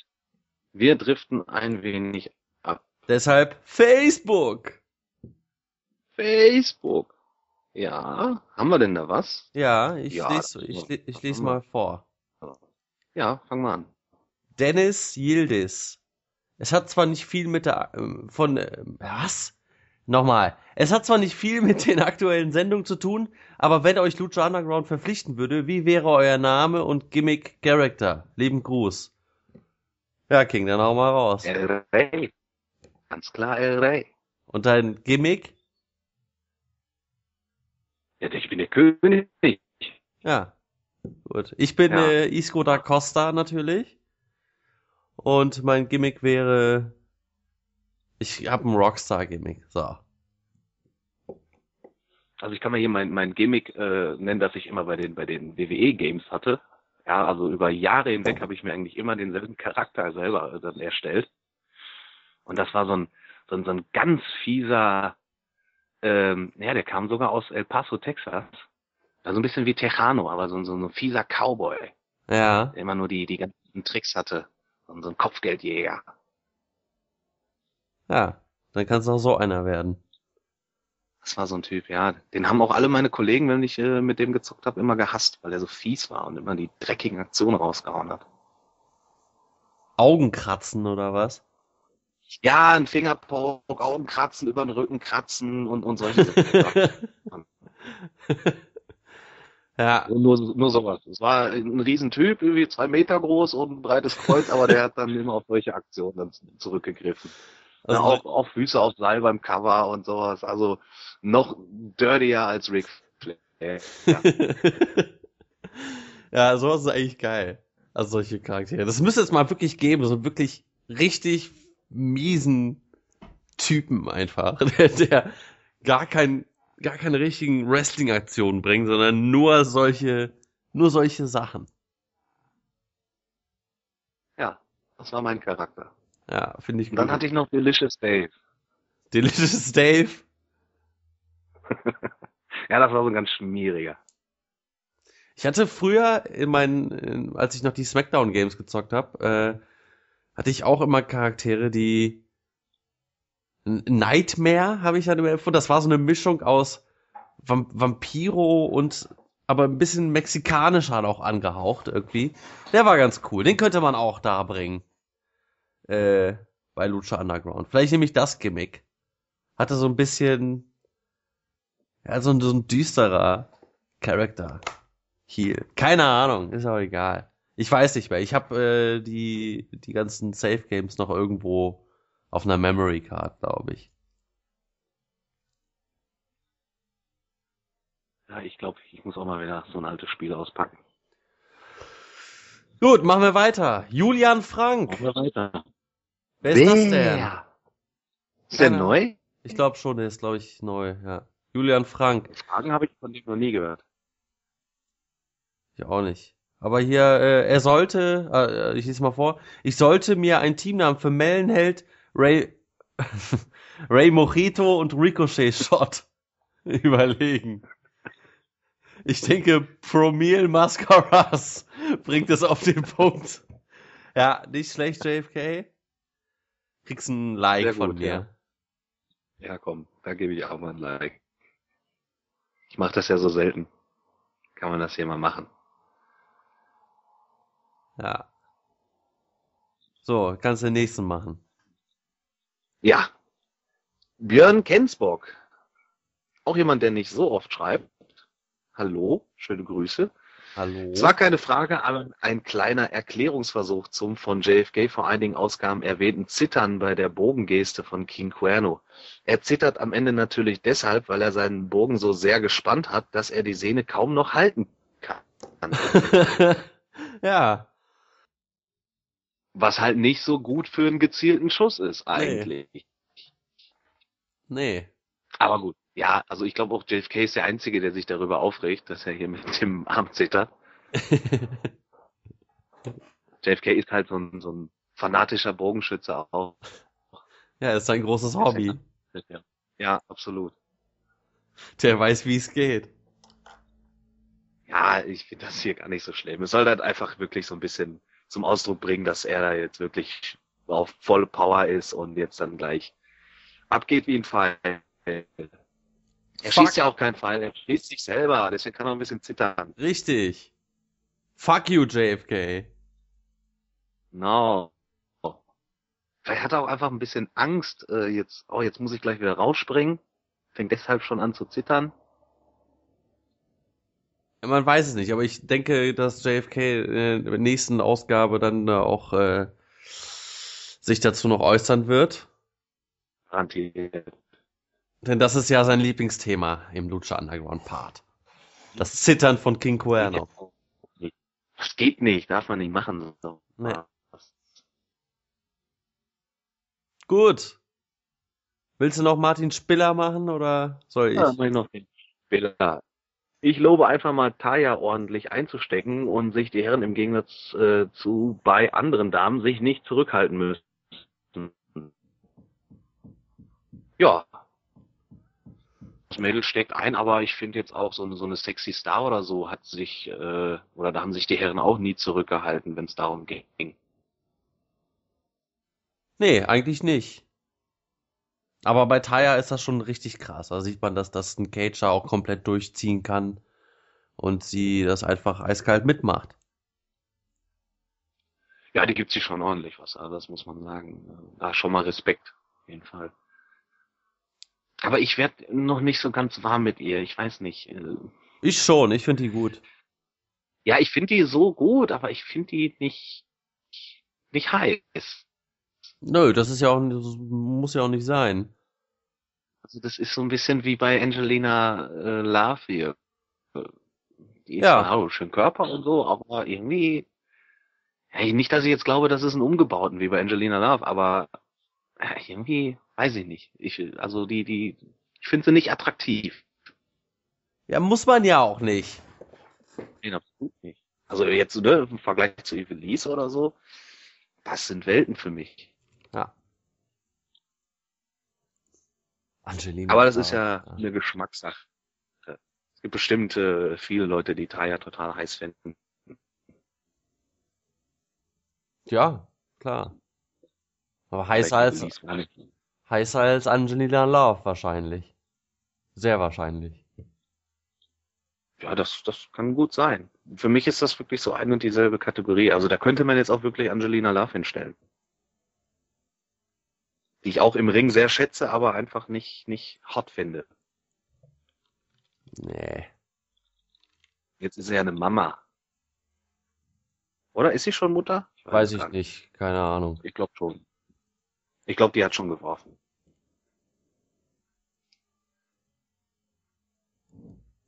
Ich kenne. Dann fällt ihr jetzt noch ein bisschen aus. Sie muss ja auch Milch geben. Ja, richtig. Grüße an Conway. Ja, Grüße. Ja, dann sind wir durch, oder? Ich glaube, dann haben wir's. Ja, dann haben wir's. Äh, ja, Entschuldigung wegen den technischen Schwierigkeiten mal wieder. King muss da irgendwie Ja, ja. was schaffen. Mhm. Ja, bis zur nächsten Ausgabe haben wir das auf jeden Fall alles am Laufen. Zumindest geht ja jetzt schon mal unser Aufnahmeprogramm wieder. Ja, richtig, immerhin. Äh, kleine Schritte, kleine Schritte. Ja, dann äh, verabschiede ich mich für die Ausgabe. Wir hören uns dann in der nächsten Ausgabe bestimmt wieder, wenn es wieder um die WWE geht. Und vielleicht gibt es ja bald äh, sogar ein anderes Format, was endlich wieder zurückkehrt. Ich habe da sowas gehört, dass es bald wieder Quizzes geben könnte, oder? Quizzes? Ja, Hm. Gucken wir mal, oder? will Ihnen nicht zu viel versprechen, aber äh, da äh, ist was im Busch. Ich habe da auch so Gerüchte gehört. Mal gucken, was da dran ist. Ja. So Halbfinale oder so habe ich da irgendwie was gehört. Ja. Ja, das war jetzt schon deine Verabschiedung? Nein, das war nicht meine Verabschiedung, natürlich nicht. Äh, ich wollte schon sagen. ja, wir, wie gesagt, wir, wir hören uns demnächst wieder und äh, ja, wir haben ja schon die ganzen Sachen hier geplagt. Deshalb sage ich einfach nur noch, euer Isco.